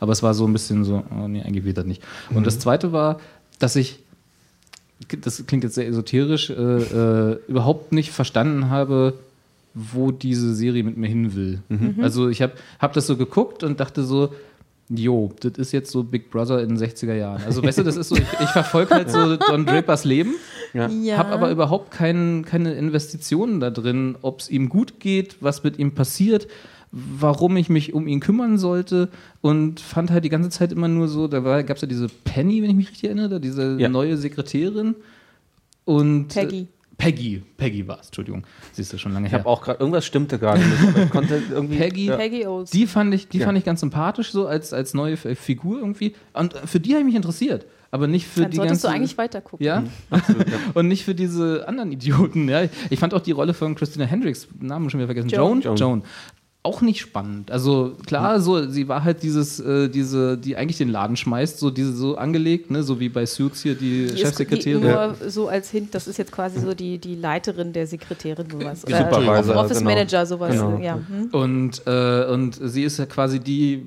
wenn du ein Problem hast, gehst du zu ihr, ja, so. Aber auch das war so, so, so 0815 Cardboard-Charakter, irgendwie so dieses, natürlich ist sie diejenige, die die Firma schmeißt, so, ist ja klar. Ja. Also, äh, es war halt so irgendwie so hier, man, man hat mich nicht reingezogen. Also jetzt ist aber nur mein Geschmack, äh, geht euch ja augenscheinlich anders. Insofern habe ich dann irgendwann gedacht, so, nee, eigentlich ist mir die Stunde dafür zu schade. Ich finde deine Kritik in einem gewissen Rahmen verständlich, durchaus. Also ich habe gerade schon gesagt. Aber Ja, nein, nein, nein, okay. nee, äh, ähm, also mir ging das zum Beispiel auch mit äh, January Jones sehr ähnlich irgendwie. Ich fand die äh, am Anfang extrem anstrengend und äh, ein bisschen abschreckend. Ähm, also auch, weil ich auch, jetzt, also du hast es gut formuliert, was, wo ich nie konkreter drüber nachgedacht habe, weil sie immer so ein bisschen schauspielerisch irgendwie so sehr steif wirkte. ich finde das nicht schauspielerisch bedingt, das ist einfach die äh, Figur. Lass mich mal weiterreden, genau. Ich habe im äh, Verlauf dann mich er- erst an sie gewöhnt und mittlerweile ähm, hat sich auch ihre Geschichte extrem anders entwickelt, ähm, dass ich ähm, glaube, dass es tatsächlich echt, also einfach die Figur ist, also oder ich es zumindest so schätzen gelernt habe, weil äh, entweder, also entweder ist sie gut dann so in diesem Schauspieler, dass das halt einfach so sein soll, oder halt die Serienmacher haben dann damit gut gearbeitet, wie auch immer. Zumindest äh, hat, ergibt das alles komplett Sinn mit ihr und das ist großartig und sie hat auch jetzt gerade ähm, in der aktuellen, äh, also in dieser Staffel und in der äh, zweiten Staffel, ich glaube, das kann man gut sagen, ähm, ist sie halt, nimmt sie zu. Also sie ist einfach, wird wirklich richtig dick, was halt einfach eine super Sache ist für die am Anfang äh, Trophy-Wife-Figur einfach. Äh, und ähm, das ist einfach interessant, äh, ähm, das irgendwie, wie, wie, was das auch mit ihr macht. Und ja, sie ist ja auch ehemaliges Model und so, ne? Also Genau. gerade so Aussehen ist extrem wichtig. Genau, und so ist das halt echt interessant. Äh, ähm, und äh, was du sagtest, äh, sonst mit dem, ähm, irgendwie mit dem Setting und so, die Sendung ist halt echt unfassbar langsam auch wieder. Es war für mich eine der ersten Send äh, Serien, wo ich äh, irgendwie dieses, das so schätzen gelernt habe. Ich habe auch damals einfach nur geguckt, also äh, einfach Ja. weil ich es nett fand und gut fand. Ich war total verknallt damals äh, in den äh, Vorspann, den ich äh, total großartig fand, äh, weil es irgendwie für mich so, wow, äh, irgendwie, und das hat irgendwie, das im Kontrast zu der Sendung, zu der eigentlichen Serie, mh, hat für mich halt ganz viel bewirkt, dass ich einfach auch das Gefühl hatte, da steckt was drin. Und dass halt die, dieser, dieses Intro halt einfach diese äh, Vektorenanimation im Grunde halt irgendwie so halt, ne, so, also so viel Frische da reinbringt in dieses ganze miefige Whisky-Gerauche. Nerd. ja, sorry. Ähm, und äh, ja, es lohnt sich halt. Ja. Also ich finde das ich. ganz, ganz gut und das äh, schließt sich da an, ähm, dass ich im Grunde auch, äh, als ich die erste Staffel gesehen habe, noch nicht so ganz wusste, wie ich das alles so finde. Mhm. Und tatsächlich auch mich erstmal wieder an diese langsame Erzählweise gewöhnen musste, die ich mittlerweile total zu schätzen weiß. Also Ja. deswegen, was ich vorhin auch meinte, ich glaube, das ist schon so ein bisschen Wegbereiter auch gewesen für, ähm, ja, dass es jetzt vielleicht einige sich auch eher trauen. ja. Ähm, was ich anstrengend fand, war tatsächlich, also für mich war es echt so, so schmerzhaft, das zu gucken, eben weil da der, besonders der Sexismus einfach so dir ins Gesicht springt, ähm, wo du aber eben dann auch mal weißt, so ja, fuck it, das waren die 60er, das ist alles nicht verdammt lange her. Ich meine, wir Ja. sehen ja, wo wir heute damit sind. Ähm, und äh, das war natürlich so. Und äh, man wird quasi schon vom, vom Zugucken betrunken und, und äh, muss passiv rauchen. Also so viel wie die da rauchen in der Serie ist nicht mehr feierlich und die trinken ja eben auf Arbeit dann auch schon, Um elf wird der erste Scotch rausgeholt. weil so. man muss ja kreativ sein. Erstens das, ja, ja, zum guten mittlerweile wird gekifft. Mittlerweile wird gekifft, ja, genau. Ja, genau. Aber es sind doch noch gar nicht 70er, dachte ich. Nee, aber aber das sind so die ja kreativen jungen Leute, die fangen halt Die- die jetzt steigen da schon früher ein, Kiffer und sowas und die älteren. Es gibt jetzt in der letzten Folge gab es eine interessante Szene, wo halt Don Draper dann auch so ein bisschen skeptisch dann auf den Joint von dem Kreativen dann guckt und am Ende dann aber aber halt doch auch noch einen Zug nimmt, glaube ich. Ja, Wird zumindest ja. angedeutet und so, ja. Aber das ist halt so, weil wenn, wenn man dann halt mit Männern so Business macht, dann muss halt auch getrunken werden. Da kommt dann der, der Kollege, kommt dann ins Büro und der erste Schritt ist dann halt ans kleine Sideboard, wo halt dann schön klassisch die ganzen äh, Flaschen draufstehen und klimpert dann immer schön das äh, Genau. Eis. Sowas, und- sowas wollte ich ja früher auch immer haben. Ne? So, äh, wenn ich irgendwann mal Ja. ein eigenes Haus habe, muss das auch da Am sein. besten so diese die Bar, Weltkugel. Diese, genau, genau. Den Globus, den man aufmachen kann. Ja, aber an sich, also was ich schön finde und ähm, wo ich dann eben auch an einem gewissen Punkt einfach merkte, so, ach krass, ich, ich mag die Serie echt gern, so von, ich gucke jetzt einfach mal, ähm, ist halt auch der Punkt, dass sie, äh, also Don ist zwar immer noch die Hauptfigur, aber du eben immer mehr auch in die, in die Lebenswelten der anderen Figuren einsteigst. Und gerade so eine Figur wie Peggy Olsen ist unfassbar spannend. Also wie die sich entwickelt, ist total großartig. Ähm, aber tatsächlich auch eine Figur wie Joan. Also ich liebe die total. Und ähm, ja, also ich weiß nicht, ich, ich habe heute äh, äh, noch ein bisschen für die äh, Sache hier mich vorbereitet und habe dann festgestellt, so dass mittlerweile neun äh, der Leute, die an der Serie schreiben, äh, also es sind neun Leute, die an der Serie schreiben und sieben davon sind Frauen. Also und ich glaube, das ist Cool. tatsächlich auch spürbar in diesen und der Chef heißt Wiener. Matthew Weiner, ja. Ähm, das klingt eigentlich wie so ein Bart Simpson-Witz, ne? ja. naja, ist doch wahr. I see Wiener. Ähm, nee, ähm, wo war ich denn jetzt gewesen? Frauen. Sieben Frauen. genau, also was äh, tatsächlich sehr spü schön spürbar ist und dafür schätze ich die Serie auch halt auch sehr, dass sehr viel subtil erzählt wird, sehr viel über Nuancen. Also es wird Ja. dir nicht äh, eben nicht mit dem Holzhammer eingebläut, sondern das ist, sind so Sachen, die so zwischen den Zeilen stattfinden. Und äh, das machen die verdammt gut. Und ähm, was ich jetzt auch noch zusätzlich für mich entdeckt habe, ähm, ist, äh, dass das tatsächlich auch ganz viel über ähm, das, das ähm, Aussehen der, der Sets und äh, der Kostüme tatsächlich auch passiert. Also es Ja. gibt, kann ich sehr gut äh, all- allerschwerstens empfehlen, äh, es gibt einen, äh, was ich sonst nie lese, äh, Fashion-Blog. Fashion-Blog, äh, Tom und Lorenzo, kann ich dann auch nochmal verlinken in den, in den Kommentaren. Ähm, Mad Style haben die quasi eine eigene Kategorie aufgemacht, wo sie jede Mad Men-Folge äh, anhand der Klamotten analysieren und wo dann wirklich nochmal rauskommt, wenn, äh, weiß nicht, wenn Joan das trägt, bedeutet, ist das wieder ein Motiv für, äh, wie es ihr überhaupt geht? Also es sind tatsächlich so durchgehende Motive, Das Ding die ist, darüber auch das ist werden. tatsächlich so. Also man, das ist halt, also es ist nicht einfach Oder ein eben auch zum Beispiel ganz stark, was Klassenunterschiede angeht, was ja auch immer wieder ähm, Thema ist. Ne? Also wie wir es gerade hatten, so zwischen den Sekretärinnen und dann, sag ich mal, den dann wieder Kreativen und dann erst recht natürlich wieder die Chefetage. Also wie auch immer so dieses, dieses ganze Hierarchische äh, da immer wieder durchgezogen wird. Ähm, und dass sich das eben sogar auch dann natürlich in, in Klamotten manifestiert und dass du das dann über solche Analysen dann echt nochmal so, ein- so einen Aha-Moment bekommst. Das war tatsächlich für mich damals auch am Anfang der ersten oder mit der ersten Staffel halt irgendwie so, dass du merkst, da ist halt genau diese Energie halt auch drin. Das, Also die wird wirklich, also dass Matthew Weiner wirklich einfach alles ähm, so detailgetreu gemacht hat wie möglich und es ist halt nicht irgendwie nur das halt irgendwie wie, ich, ich mein's jetzt gar nicht als Diss, aber dass du so, dass so durch, wie bei Amer äh, The Americans so ein bisschen halt so ein bisschen 80er Jahre Musik eingespielt wird und äh, alle tragen halt irgendwie Skinny Jeans und fertig irgendwie, sondern Das ist jetzt ein ganz schön ähm, Ja, ich weiß. runtergebrochen und Natürlich ist auch ist überhaupt es- nicht wahr. Aber also es ist halt nicht so durch einfach so, sondern es ist halt bis Das ins ist bei letzte Detail. Americans sogar sehr liebevoll auf die 80er und die machen nicht die Holzhammer-Methode, dass Das sie irgendwelche 80er Jahre Sachen machen, die dann irgendwie jeder kennt, sondern das ist insgesamt schon sehr die Stimmung und das Jahrzehnt äh, darstellen. Ist okay, nehme ich zurück, das ist richtig. Ist, ja. ist, ist Aber es passiert ist, bei Mad Men ist, im Grunde eben auch. Genau, es ist halt die echt 60er. die Ausstattung nochmal unfassbar detailliert. Entschuldigung, ja, Gero, du hast recht. Ich nehme es zurück. es ist, ja. Ähm, ich bin, ja. Äh, aber zumindest ist halt diese Detailgetreue halt auch selbst in der Ausstattung wirklich so tief und das ist so toll. Und ich finde es halt auch äh, gerade jetzt bei der aktuellen Staffel äh, ziemlich spannend, dass da jetzt tatsächlich auch erstmals, ähm, also das war auch schon zum Ende jetzt der letzten Staffel gewesen, dass Don eine schwarze Frau als Sekretärin eingestellt Ja, hat. genau. Dawn für Dawn. Was, genau, was, äh, ne, sie ist gerade die Einzige in dem, in dem Büro. Jetzt in der äh, aktuellen Folge kam die krasse Aussage irgendwie, dass wir jetzt irgendwie das Gesundheitsamt, das jetzt irgendwie äh, äh, gerade irgendwie kommen will, um, weil wir halt jetzt schwarze Leute einstellen. Genau, das so ist, das ist jetzt quasi ist so echt- Hm. Initiativen äh, über, ja, sehr wahrscheinlich eine Quote, mehr oder weniger, äh, da reingebracht werden, dass ja eben auch in solchen Büros dann öfter schwarze Menschen angestellt Das war werden. tatsächlich eine meiner Kritiken am Anfang, wo ich dachte so, hm, irgendwie schön, geht um den ganzen Frauenkonflikt, was großartig ist, aber es gab wirklich im Grunde fast gar keine schwarzen, äh, also es ging nicht um das Thema anwesende Schwarze. Es wurde dann, ich weiß gar nicht, welche, welche Staffel das war, da hatte einer der Charaktere, hatte dann eine schwarze Ehefrau, äh, das, was auch äh, viele komische Blicke von den anderen Charakteren irgendwie dargestellt hat. Und ich glaube, die sind mittlerweile getrennt.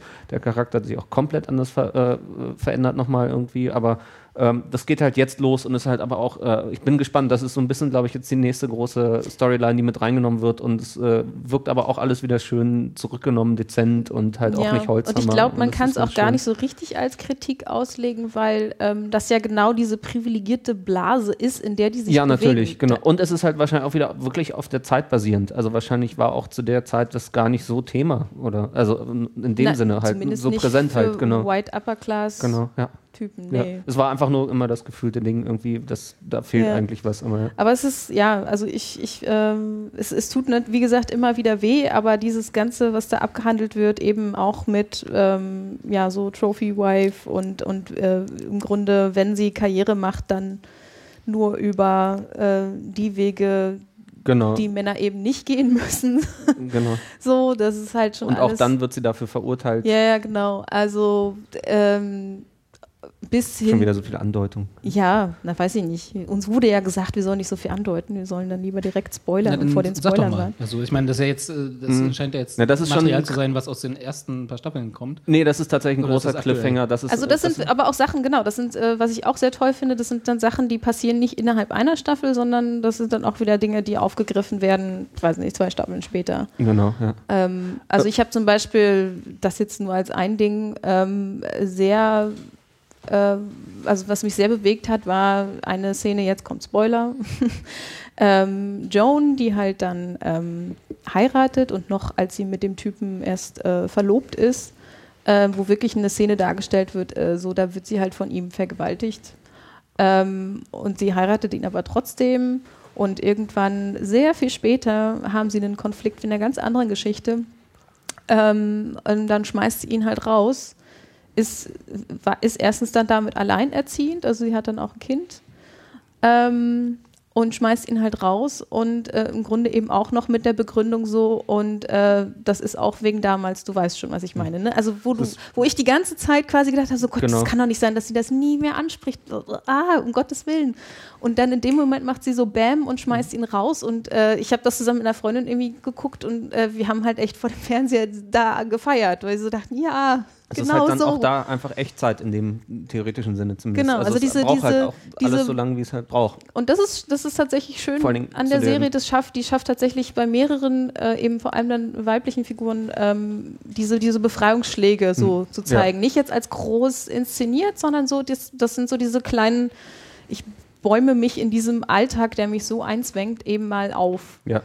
Äh, je nachdem, was dann für Konsequenzen daraus kommen, aber äh, das ist total gut und authentisch auch einfach gemacht. So. Was ich interessant finde, ist, dass äh, die ganze Serie damit anfing, und das ist jetzt tendenziell auch ein Spoiler, aber ich glaube, den können wir durchaus sagen jetzt, ist äh, die ganze Don Draper-Figur, wie die angelegt ist. Ähm, dass es tatsächlich damit äh, ging, ich weiß gar nicht, ob du das, ähm, kannst du gleich mal sagen, Robert, ähm, äh, inwiefern das in den allerersten Folgen rüberkam, dass Don Draper indirekt quasi ein Doppelleben führt, beziehungsweise Doppelleben so nicht, also wie gesagt, Spoiler, ähm, sondern halt ähm, ähm, hat eigentlich, äh, er ist, ist gar nicht Don Draper, sondern er hat einfach eine äh, andere Identität im Krieg angenommen, äh, weil er äh, einfach aus einem ganz schlimmen äh, Hintergrund kam und hat dann da eine Chance ergriffen, die sehr, sehr spät dann auch äh, mit einer Rückblende erklärt wird. Äh, und dann halt eigentlich, wo sich so seine Figur halt auch sehr tief dann plötzlich erklärt, äh, wieso er so komisch ist, warum er äh, es schafft, so, so erfolgreich zu sein, weil er halt grundsätzlich eine Rolle spielt und zwar schon ganz, ganz, ganz, ganz lange Und das wird dann später immer mehr auch wieder mit Rückblenden und aber auch anderen Begebenheiten nochmal äh, äh, beleuchtet. Ähm, und was ich aber interessant finde, ist, dass es ja im Grunde schon für, für manche Serien komplett der absolute Existenzgrund wäre, so ein, Ja, so ein ja. Anker-Ding, so eine Storyline. Und ähm, du vergisst das zwischendurch einfach immer wieder. Ja, das also das wird einfach ganz lange, jetzt wurde das auch nicht mehr behandelt. Also es gab jetzt wieder kürzlich in der letzten oder in der aktuellen Folge eine Andeutung irgendwie, wo du immer wieder denkst, oh scheiße, ja. Also das, ne, irgendwie so, wo halt irgendwelche äh, Figuren was sagen und du wieder dran erinnert wirst einfach so und äh, du dann halt nochmal einen komischen Blick von Draper dann siehst. Aber im Grunde ist das halt gerade auch komplett hinten und das ist interessant. Also was irgendwie, äh, wo ich noch gespannt bin, wo das alles hingeht. Ja, aber es zeigt ganz gut, wie das eben bei vielen Figuren dieses so, es lebt ja auch sehr viel davon, was sie eigentlich unterdrücken. Genau.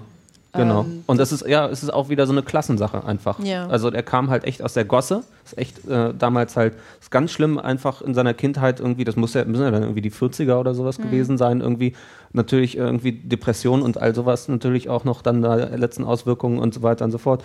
Und ja, und plötzlich ist er da halt der Madison Avenue Mensch und irgendwann später ja sogar Boss.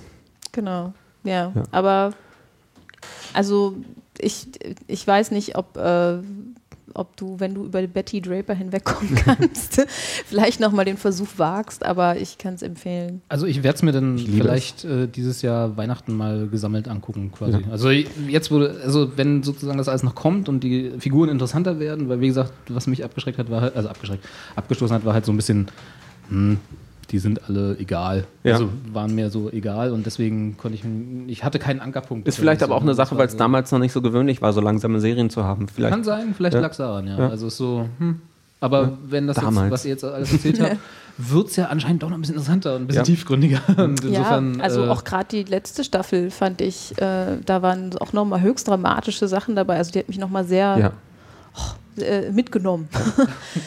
Und lustigerweise gibt es zwischendurch halt auch immer wieder die äh, Szenen, die einfach einen komplett rausholen. Ja. Also so, so, Wie der so wieder- Rasenmäher? Ja, genau, auf den wollte ich hinaus. Die Rasenmäher-Szene, ähm, von Ja. der ich tatsächlich jetzt nicht mehr mache als diese Andeutung, die Ja. aber der Hammer ist. Äh, äh, ähm, Völlig absurd. ja, genau, das ist halt, äh, ja, und so, also das ist halt total charmant, also du merkst halt auch, wie es einfach geschrieben ist. Und jetzt fangen wir an, uns im Kreis zu drehen, glaube ich. Ja, Okay, dann werde ich mir mal das äh, DVD-Set holen und über Weihnachten genau. drei Tage verschwinden. mit, mit einer Stange Zigaretten. Eine Stange Zigaretten und eine Flasche Gin oder Bourbon oder irgendwie so. Ja. genau, und dann mir das mal gesammelt angucken. Ja, hab mich überzeugt. Wollen wir denn noch über Veronica Mars sprechen? Ja, wollen wir. Wir wollen auch noch über Super. den Doktor sprechen. Oh Gott, oh Gott. Oh je. Werde ich zeitlich nicht mehr schaffen, Wann aber musst du los? nein, In? 15 Minuten. Lass uns über Veronica Mars sprechen und dann gucken lass wir, was uns- mit dem Doktor okay, passiert. machen wir es so rum. Ja. Gut. Veronica Mars. Gero. Viel heute ja schon ganz oft. Gero ist, glaube ich, der äh, großverdienteste- Ja, ich meine, der, der große, der, der, der Anlass ist ja Gero eigentlich. reagiert auf Kristen Bell wie Kristen Bell auf äh, faule Mich. Tiere. Ja, oh, oh. Na komm, den Clip kennen wir alle, oder? Ja, ja, Ist natürlich. Und wenn nicht, dann wird er bei, gleich bei. Ellen, einfach mal, wenn wer es noch nicht gesehen hat, einfach bei Ellen mal mal. Kristen. Bell plus Sloss oder Kristen Bell plus. Ellen eingeben und dann hat man. Genau. Ähm, Ganz kurz, bevor wir anfangen, also für, aus eigenem egoistischen Interesse, wenn du jetzt erzählst, äh, die dritte Staffel bitte noch nicht spoilern. Ich, nee, die dritte die Staffel zweite. ist auch relativ unwichtig. Ich will auch gar nicht groß spoilern. Eigentlich ist ja der Grund, also eine Empfehlung für alle, die es noch nicht gesehen haben. Mein Anlass ist ein bisschen, dass ähm, äh, Rob Thomas, der ähm, Autor und Produzent und Regisseur und weiß Der ich was Moffat der alles, Serie. der Moffat von Veronica Mars quasi, ähm, eine, vor kurzem eine sehr erfolgreiche Kickstarter-Kampagne gemacht hat, die viel erfolgreicher gelaufen ist, als ich es mir in den kühnsten Träumen vorgestellt hätte. Nämlich ähm, hat er damals nach der dritten Staffel im Prinzip gesagt, ey, ich würde noch gerne einen Film machen und das ist dann aber immer so, Fans haben immer gesagt, ey Mann, wann, wo ist der Veronica Mars Film und irgendwie hat es nie richtig geklappt, aus Gründen, also Studios haben gesagt, das wird nichts und so weiter. Und dann hat er jetzt eine Kickstarter-Kampagne gemacht und hat 5 Millionen eingenommen innerhalb von einem Monat. Und dieser 2 Millionen war das Ziel, 5 Millionen ist eingenommen. Es wird also diesen Film geben. Und es war ein schöner Anlass, eigentlich allen Leuten, die die Serie noch nicht gesehen haben, dich, dich doch mal das Ding zu geben. Ne? Ja. Inklusive mir quasi. Ja. Du hast sie auch ich, nicht gesehen, du ich hast hatte da- sie damals nicht gesehen und habe es jetzt quasi frisch. Äh, Ich bin so neidisch auf dich. Was, da angeht, was das angeht, war, glaube ich, Anne so die Pionierin, die halt hier. Wir haben uns, glaube ich, letztes Mal so ein bisschen drüber unterhalten, ähm, als du nicht dabei warst, glaube ich, ne, Gero? Ja. War letztes Mal, ne? Ja, ähm, das halt, genau, äh, Anne hat halt erzählt, dass sie ein bisschen Veronica Mars genau deswegen angefangen hat, war total begeistert und wir haben dann halt ja alle im Team Hab sehr schnell gesagt, irgendwie, wir wollen darüber reden. ja. Und ähm, woraufhin Robert und ich halt dann auch angefangen haben, damit wir mitsprechen können. Und äh, Robert hatte halt vorhin, ich dachte, ich werde nicht mehr, hat zu mir halt gesagt, irgendwie schon irgendwie ist jetzt halt Folge 9 und ich dachte so, ja, soweit bin ich auch. Dritte Staffel. Ich so, Nee, ich bin, ich bin, ich habe, also ich habe die, glaube ich, echt vor fünf Jahren oder so von vorne bis hinten quasi so gefühlt in einem Wochenende Ja. durchgezogen. verständlich. Und war halt sofort begeistert, weil es halt, ähm, kurz zur Erklärung für die Leute, die es nicht gesehen haben, das Schöne ist, es ist eigentlich eine ganz klassische Crime-Story. Ich bin auch immer noch der Meinung, dass die erste Staffel ähm, in ihrer Perfektion Ja. und ihrer Geschlossenheit halt äh, die ein Beispiel ist für eine perfekte Staffel einer Serie und Ja, für eine Debütstaffel. Also es ist eine geschlossene Geschichte, es ist ein Ist ähm, Mordfall. Ähm, also es, ist, es wird natürlich fortgesetzt, aber die, Ich bin, wie gesagt, bei Folge Okay. 10 oder Okay. sowas, aber ist okay. es ist, eine, ist, eine, ist schon. eine abgeschlossene Geschichte, ist quasi auf eine Staffel ausgelegt. Die erste Staffel und die wird dann aber, die zweite Staffel ist genauso großartig. Ähm, aber ähm, ist es halt ein mys- mysteriöser Mordfall in einer, sage ich mal, klassischen Wasp, ähm, äh, White, ähm, Anglo-Saxon, tralala. Also reiche, So reiche Menschen ja, okay. in Sie in sagt es am Anfang Kalifornien. Gut. Genau, es, Ähm, das Zentrum ist die, äh, die, die Highschool oder sowas. Ja. glaub ich, Es ne? ist Und, quasi 9210 ähm, äh, Beverly Hills mit Style. Mit Genau. so einer, Sie also sagt eine- am Anfang ähm, zur, zur, äh, tatsächlich exposition technisch irgendwie, dass es halt die Schule entweder, äh, also es gibt keine Mittelklasse, entweder bist du ganz reich oder du arbeitest für die ganz Reichen. Ja. Ja. Und das ist halt im Grunde, ist das halt dann die Kleinstadt in dem Sinne, ist halt alles, was halt um Ja. diese Highschool. Äh, Es ist halt ein erfundener, erfundener Postleitzahlenbereich, aber du weißt genau, wo du bist. Also das ist auch hier so, ähm, es gab diese andere Serie, Orange, irgendwas, nicht Orange. Ähm, DOC.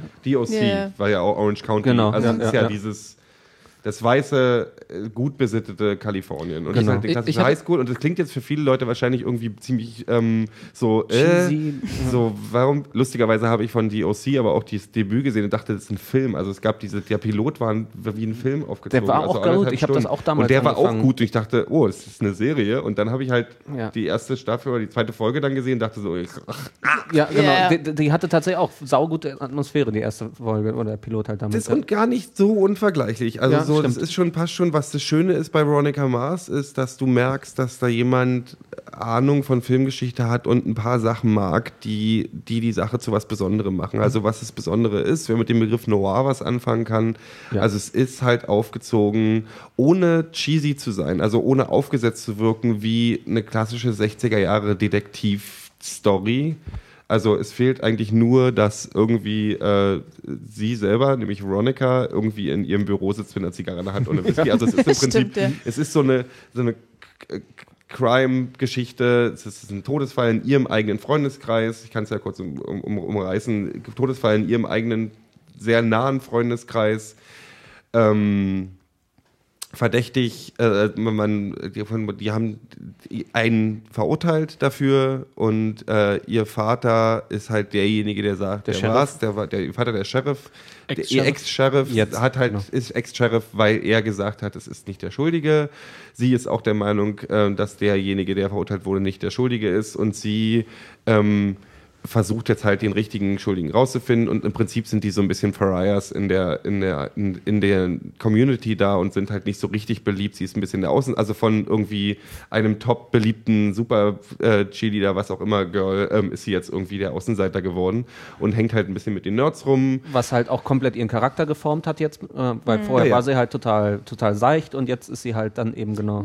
Ja, Nicht, so- Ja, schon. Nicht. eine, also Finde ich jetzt nicht so aus, so Also also aus der Sicht der ersten Staffel ähm, wird halt immer gezeigt. äh, Ja, also, sie ähm, hat schon sehr Anschluss an diese Oberklasse Sie hat gesucht. vielleicht einen anderen hat sie Blick schon- auf die, sie ja. hat einen anderen Blick auf die, auf, auf was. Sie hat so sich keine Gedanken die, die, gemacht in dem Sinne halt. Und Ja, jetzt das kann sein. muss halt und äh, merkt halt irgendwie, wie sie dann halt da auch gut funktioniert und muss sich halt durchbeißen. Und ähm, das ist halt eine kleine Mischung aus, also die Mischung der Serie ist quasi, wir haben diesen großen Fall, der auch immer sich durchzieht und der sich nie reindrückt. Und es gibt halt zusätzlich diese Monster of the Week Nummern, kleine Fälle. Standalone die, nennen wir sie mal Standalone, eher, weil es sind ja keine ähm, Monster in dem Sinne eher. Ich hab das von auch schon. Manchmal. Das sind einfach verdammt gute Kostüme. ähm, Diese eine Folge in der zweiten Staffel, wo da dieser Lizardman. Ja, die Vogonen spielen natürlich später auch noch eine Rolle, aber das kommt dann erst in der fünften Staffel.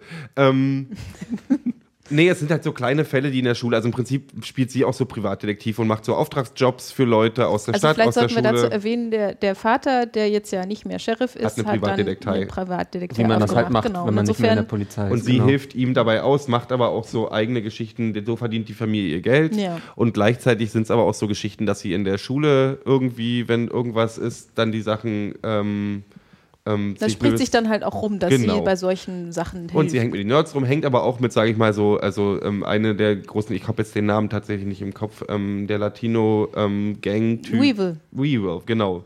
Der ja auch, da kommt, entwickelt sich auch eventuell eine Freundschaft.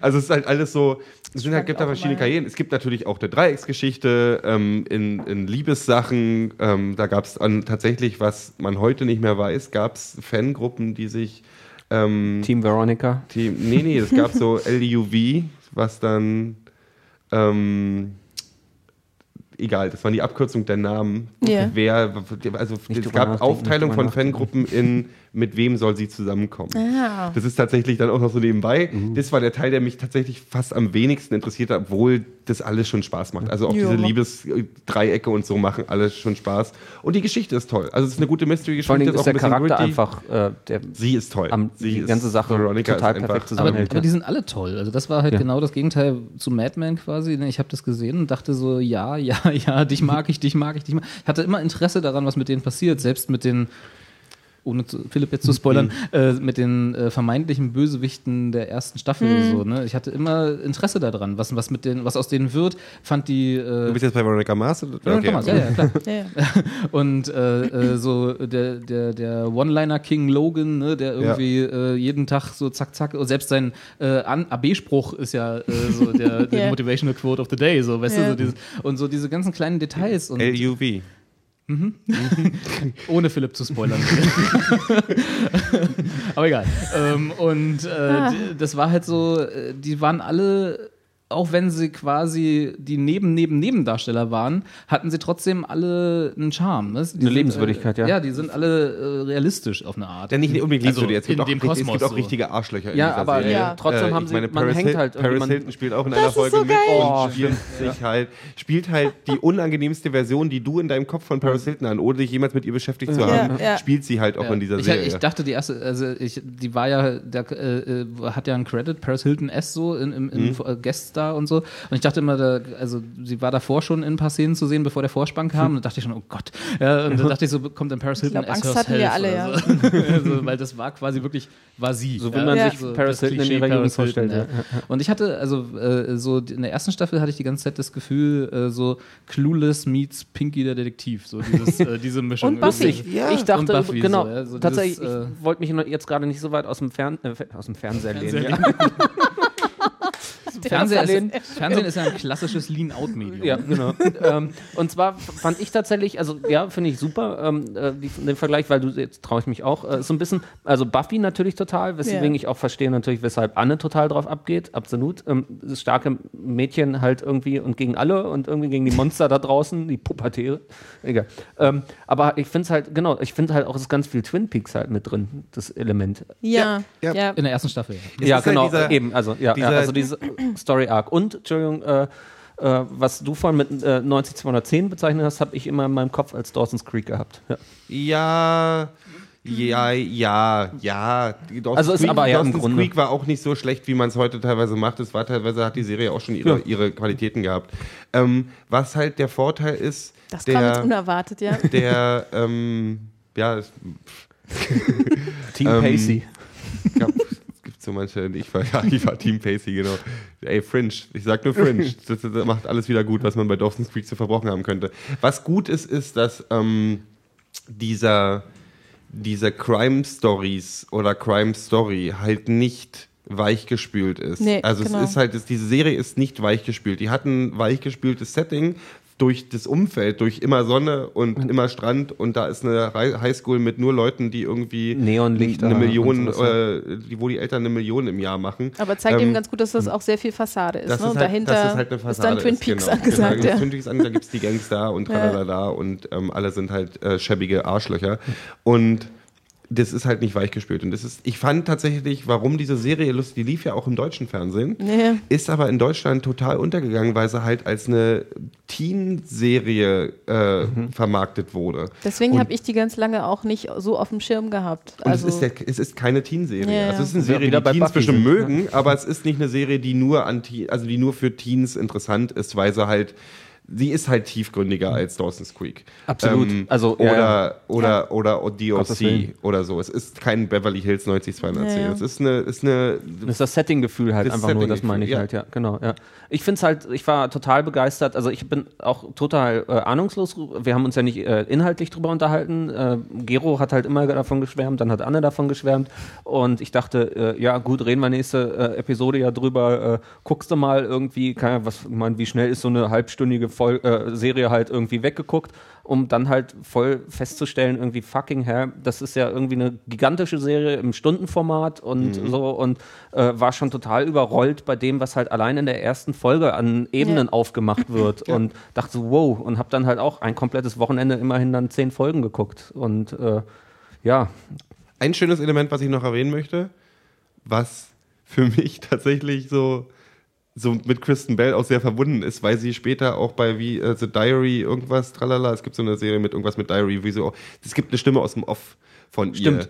Und das ist, finde ich, ein schönes Stilmittel, was Funktioniert eigentlich gut. viel zu selten verwendet wird. Was ja in dem Kickstarter-Video auch wieder aufgegriffen ja, Ja, ja, ja, was wir genau. im Kickstarter-Video auch wieder aufgegriffen haben. Was tatsächlich auch bei House of Lies aufgegriffen wird, weil Don Cheadle ist die Off-Stimme. Ich mag dieses, du hast einen Erzähler, klar, du kriegst eine ganz andere Erklärung ganz- hin für die das, Sachen was die so. Person eigentlich Dynamiken. denkt, kriegst genau. du Und darüber du kriegst dann mit. einen Ja. ganz anderen Bezug zu der Hauptperson. Ja. Es wird sich Das ja gerne halt drüber schön. lustig gemacht, weil es äh, heißt, man muss dann irgendwie die Off-Stimme benutzen, um halt irgendwie Sachen zu erklären, Das die man nicht ja anders hinkriegt. wird Aber das erklärt. genau, das wollte ich gerade sagen, das ist halt da eigentlich nicht. Du hast überhaupt nicht das Gefühl, irgendwie. Äh, Es gibt eher, irgendwie eher so einen schnipp, schnippischen Kommentar Genau, noch genau, so, zur ja. Situation. Den So. sie aber auch im Grunde nicht nur als Off-Stimme macht. Ne? Also Mhm. gerade dieses so Dinge schnippisch zu kommentieren, das ist eben, finde ich, auch so ein Buffy-Element, Ja. das Ja. da auch total übernommen Ja, wird. also Buffy, ich glaube, Rob Holmes hat auch bezeichnet Buffy auch als eine der größten Fernsehserien und Joss Whedon ist totaler Ja. Fan von Veronica Mars. Der hat ja auch ein Cameo, kann ich, den kann ich zumindest schon mal, also der taucht irgendwann auf, wo ich dann irgendwann die, die Serie gucke und so, ah, Joss Whedon. So,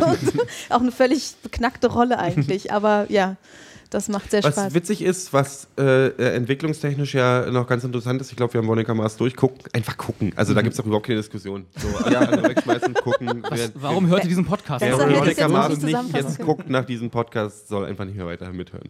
So, ähm, was interessant ist, ist, dass der erfolgreiche Kickstarter jetzt schon den nächsten Kickstarter ähm, Ja. äh, ausgelöst hat, nämlich den von Zach Braff, ähm, der, den wir alle noch aus äh, Scrubs. Scrubs kennen. Auch eine, eine meiner Lieblingsserien. ähm, äh, der für den Prinzip den Nachfolger, also nicht den inoffiziellen Nachfolger, den nicht, nicht Garden State 2, aber ein Garden State 2 unter anderem Namen quasi machen möchte. Ähm, Wish I Was Here heißt der. der jetzt Genau. auch schon bei 1,7 liegt oder so. Also er ist schon. Ich glaube, gestern So- hat er nee. 1,9 erreicht. Ich glaube, okay, also der schafft sein Ziel Ich auch. meinte sogar gesehen zu haben, dass er die zwei, die er haben wollte, schon geknackt Ja. hat. Würde, würde mich jetzt auch wundern, ich gucke gerade mal live nach. Also was jetzt ich, live was ich on tape. sehr gut finde. Äh, ja, 1,96 steht da gerade. Es gab, es gab ja diese Diskussion, und die Diskussion erwartet man, das war, gab es bei Kristen Bell tatsächlich auch so, wieso Ja. müssen Leute, die irgendwie 50 Millionen schwer sind, ähm, äh, sowas machen? Und dann sage ich, also bei Kristen Bell ist es ganz eindeutig so, äh, dass ein Film, das sind die puren Produktionskosten, also die, ähm, das ist im Prinzip zum Überzeugen des Studios passiert, damit das Studio das Risiko eingibt, weil wenn man einen Film macht, kommen noch Marketingkosten rauf und so weiter und so weiter und so weiter. Es entstehen viele Also- Kosten, die sich nicht, dieses Risiko will man nicht machen, wenn man äh, Also für will. 5 Millionen, die haben ja etwas über 5 Millionen bekommen für den Veronica Mars Film, kannst du schon einen guten Film machen. Da kannst Das du ist guten Film machen, das ist ein guter Indie-Film. Ja, 5 Millionen ist ein guter Indie-Film. Aber Also ich ja erwarte eher, dass jetzt Warner passend. Brothers tatsächlich nochmal 5 Millionen um raufsteckt. glaube ich ehrlich gesagt nicht. Also Hat- würde ich, Hat die nicht schon irgendwas zugesagt? Ja, mir ist so. gucken wir nochmal. Also wenn, das, ist das Problem ist, Fall. 5 Millionen klingt für uns total viel. 5 Millionen ist ein Pupsbudget für einen amerikanischen Film.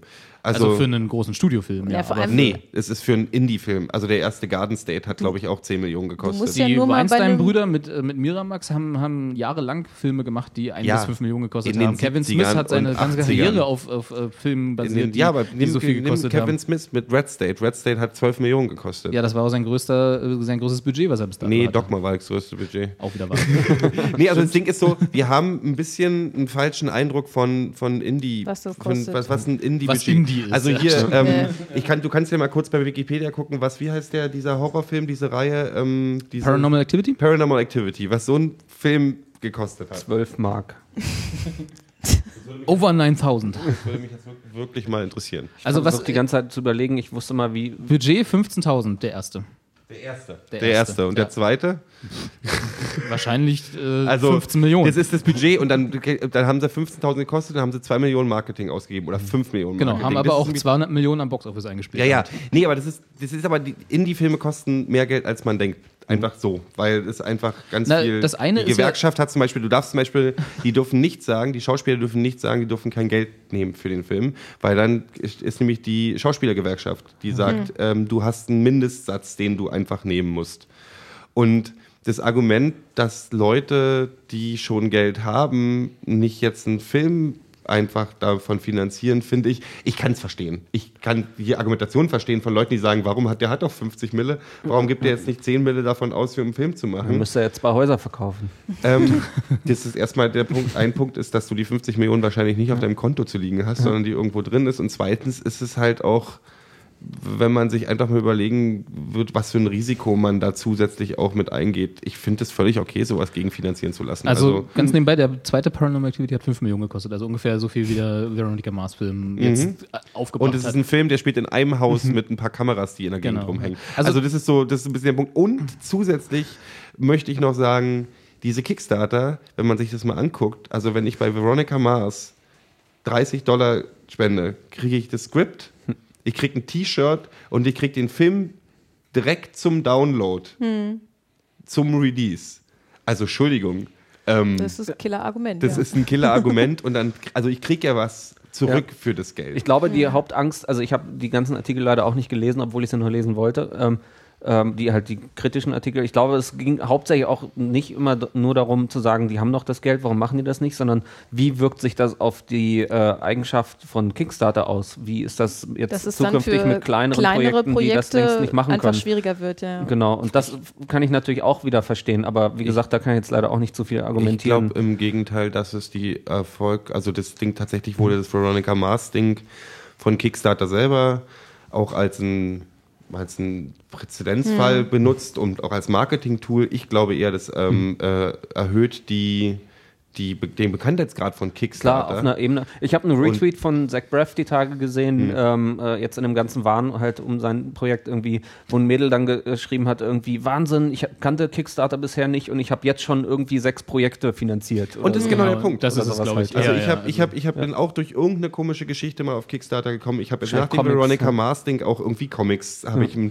irgendwelche Dokumentarfilme irgendwie. Und das ist ja manchmal, ey, manchmal gebe ich irgendwie einen Dollar und manchmal Ja. gebe ich zehn und dann ist halt so, also ja. das ist halt dieser Gedanke, man, mir ist Kickstarter erst wieder ein bisschen ins Bewusstsein gekommen und dann bin ich halt ein bisschen rumgesurft mhm. darauf und habe geguckt, was für Projekte klingen irgendwie geil. Mhm. Ich glaube, der Marketing-Effekt ja, ist absolut. größer, als dass es pro kleineren Projekten schadet. Ja. Und ey, Entschuldigung, also wenn jetzt als nächstes irgendwie kommt, irgendwie, ey, wir machen Firefly jetzt doch nochmal als ähm, drei, haben ja ganz viele als Winziges monumentales, ja. als monumentales vier, All my money. 40-stündiges ähm, Zehnteiler 3D Movie, dann mache ich das.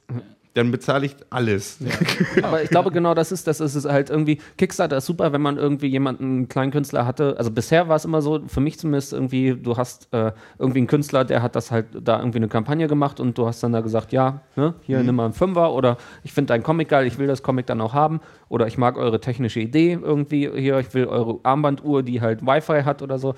Ähm, Zufälliges Beispiel.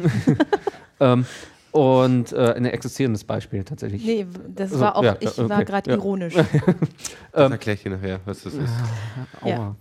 ähm, und ähm, äh, jetzt ist, wie du sagst halt, Gero, jetzt fängt man an halt zu gucken. Also jetzt klickst du nicht nur ein eine Kampagne an, sondern du guckst halt, was gibt es allgemein noch. Äh, ich, Und äh, wo habe ich Bock drauf oder was gibt's Tolles? Und man fängt an zu browsen. Ich finde ich find das Value, Value for Money Prinzip, was, was bei dem Veronica Mars Kickstarter und auch bei dem Zack Braff Kickstarter gezeigt wurde, ist ein Zeichen dafür, dass die sich auch Gedanken machen, dass den Leuten was so Was Gutes.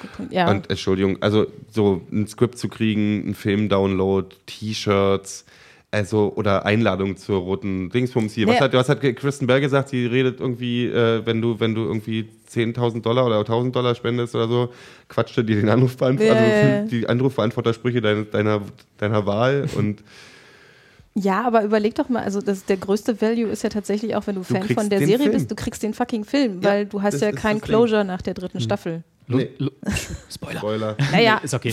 äh, nee, ist schon gut. Äh, lustigerweise, weil du es gerade sagtest, der, das war der 350-Dollar-Pledge. Alle Castmember außer Kristen Bell sprechen dir. Nee, und dann gibt es aber 15-sekündige später gibt's dann, ja, gibt's eine gibt's dann nur Okay, Kristen Bell, wo alles sie. Kristen Bell macht. Ja.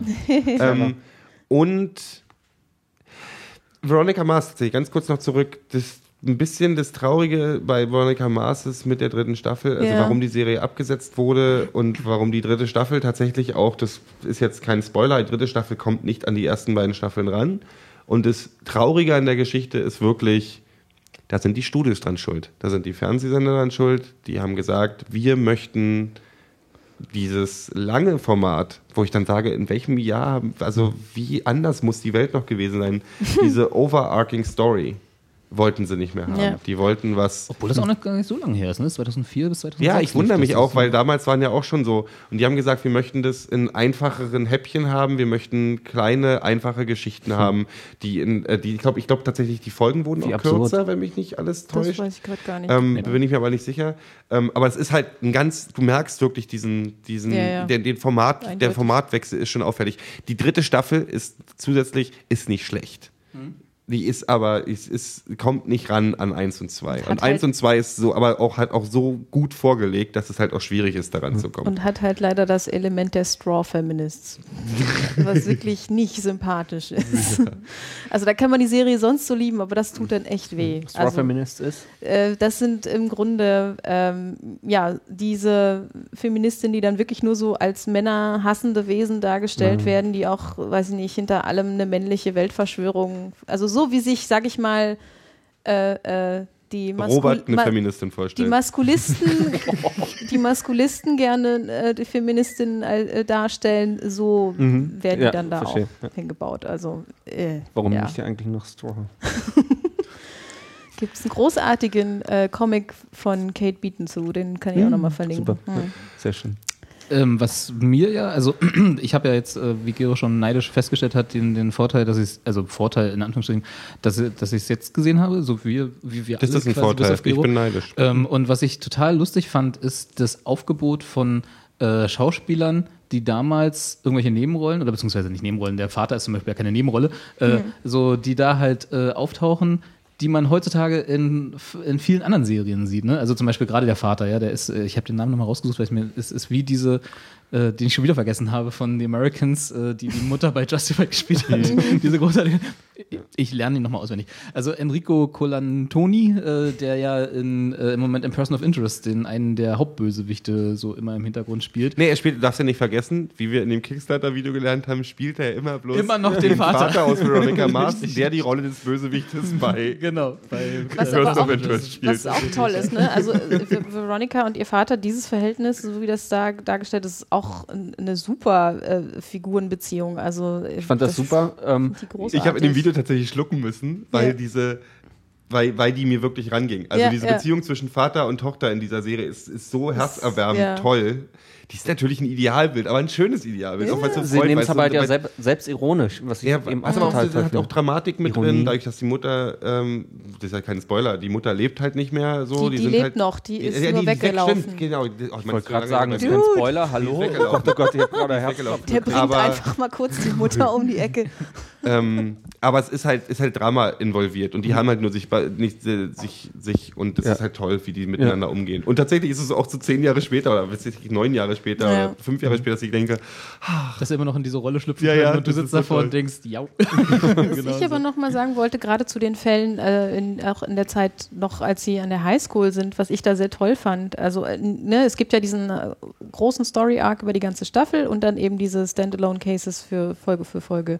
Und diese Standalone-Sachen, die sind halt auch sehr realistisch, was dieses Highschool-Umfeld angeht. Also, du hast dann irgendwie äh, die eine, die erpresst wird mit äh, anzüglichen Bildern, die von ihrem Ex-Freund gemacht wurden. Die ne? im Pool mit dem Eis da irgendwie. Äh, Genau, also äh, du hast dann irgendwie dieses komische Rating-Ding, wo, wo die ganze Highschool sich gegenseitig in ihrer Das war auch eine großartige Promiskuität Folge. bewerten kann. Ne? Also so diese ganzen erstmal banalen, aber natürlich gerade im Highschool-Umfeld, wo es wirklich ja um deine Reputation äh, noch und nöcher geht, ähm, immer wieder dramatischen äh, äh, Konstellationen und dass sie dann eben auch damit sich beschäftigt. Und also das ist sehr, sehr realistisch. Ich meine, das ist, und das ist noch nicht so die ganze, was auch interessant ist, noch nicht die Zeit, wo halt alle Smartphones haben. Ich glaube, es wäre spa äh, spannend, sowas nochmal aus der Perspektive zu haben. Aber es ist halt so auf der Kippe und man merkt eben auch gerade, wie dann so- sowas wie äh, Telefon äh, Mit Kamera. mit Ganz Kamera ja. einen Unterschied machen. So, ne? Tatsächlich, das fand ich sehr super, äh, ähm, dass ich halt auch ähm, das Gefühl hatte, es ist halt auch jemand, der sich halt, äh, also es ist nicht dieses äh, alles. Ich fange nochmal von vorne an. ähm, also es ist halt äh, einfach mit einem Verständnis für die ganze Technik auch geschrieben. Ja, also ja. das ist halt äh, die, äh, die, die superreiche Familie ist halt auch, da wird dann auch klar gesagt, die haben einen Videocodec erfunden Mhm. oder sowas. Nicht irgendwie, das sind halt Internetmillionäre oder sowas, sondern die haben halt, die sind durch einen Videocodec. Also wahrscheinlich ist das die Realtime-Familie oder sowas. ähm, Real Audio heißt Buffering. der Sohn dann und ja. ja, genau. ich habe das Buffering erfunden. Bin noch dabei. sehr schön. Chapeau. Ja. Highlight der Folge heute. ähm, das finde ich halt super. Oder halt auch, wo, ähm, also es ist nicht irgendein Techno-Babble oder sowas immer nur. Nee, wenn, und wo es auch immer es Vor- wie Nachteile, sag ich genau. mal, zeigt, ne? Und Ja. es geht auch wirklich um, äh, ja, es ist halt, wird alles auch dann auf dieser Ebene, die, also auch dann nicht jeder versteht, aber wo halt du halt auch immer denkst, wenn du es verstehst, dich sonst immer vorgeführt fühlst, irgendwie, wenn jemand halt Techno-Babble benutzt, ähm, ist dann da auch nochmal ein Augenzwinkern drin und Ja. so, ja. Und äh, was, was wir bisher gar nicht genannt haben, aber was auch äh, sehr interessant ist, ist natürlich nochmal der, der Aspekt, dass ähm, das äh, ja, Sheriff Department, wo ja vorher der Vater zugange war, jetzt durch einen anderen be- besetzt wird, Don Lamb, und der halt äh, leider diesen Beruf nicht so gut ausfüllt. Ne? Also ja, der ja, ja, dann, vor allen Dingen Arschloch ist erstmal. ja, der erstmal also, einfach ein Arsch, ja. Arschloch ist und bestimmte Dinge ähm, nicht rechtsmäßig verfolgt. So. Also, dass Ähm, da auch wieder so Korruption und Ja, alles absolut, mit ja, ja, ja. Bevor Gero jetzt gleich aufbrechen muss, weil er äh, ganz wichtige Sachen zu tun hat noch, äh, wollte ich noch ganz kurz sagen, weil du gerade gemeint hast, äh, dass so dieser Highschool-Kosmos äh, äh, in den ersten zwei Staffeln so dieses Charmante ausmacht, was ich genau auch fand, äh, war nämlich meine Lieblingsszene aus der zweiten Staffel, ohne zu spoilern, ist ja, wie ähm, ein Gerichtsprozess äh, gerade dem Ende entgegengeht und Veronica und ihr Vater und quasi die gesamte äh, so äh, Stadt äh, an diesem Gerichtsprozess teilhat. Und dann wird das immer gegengeschnitten gegen den großen Bösewicht der Biker-Gang, ja, also Weevil, äh, der, der im Prinzip dessen einziges, äh, einziger Fokus gerade ist, den letzten Test zu bestehen, also dieses letzte Exam. Und äh, sein Fokus ist gerade sozusagen auf einer für uns, weil wir ja auch schon ein bisschen weiter raus sind, auf, auf einer äh, Abschlussprüfung in der Schule, die ja im Großen und Ganzen für ihn total wichtig ist, aber im, im großen Kosmos eigentlich überhaupt keine Rolle spielt.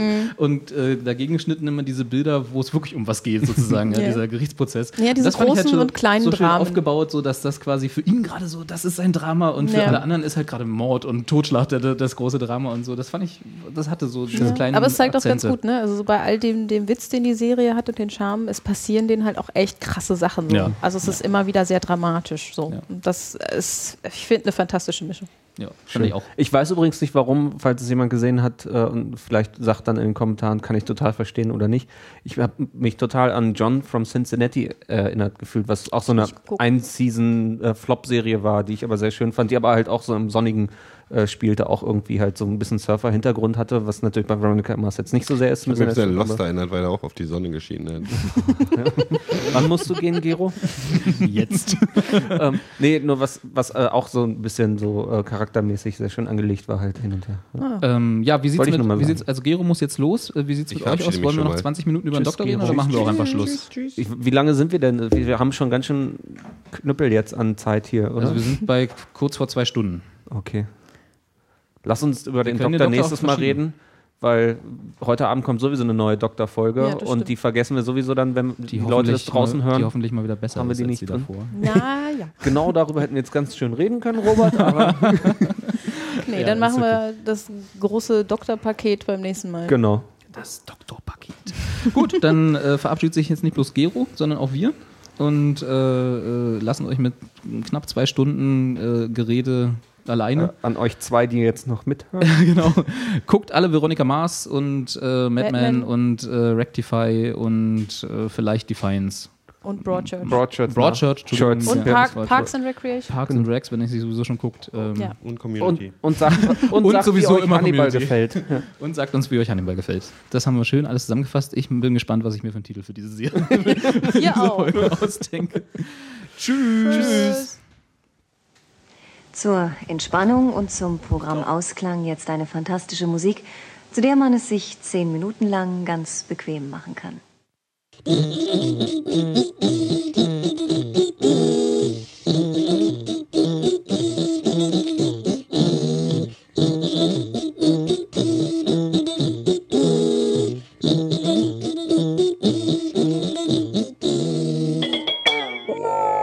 We will not be held responsible for any hearing impairments or damage caused to you from excessive exposure to this sound.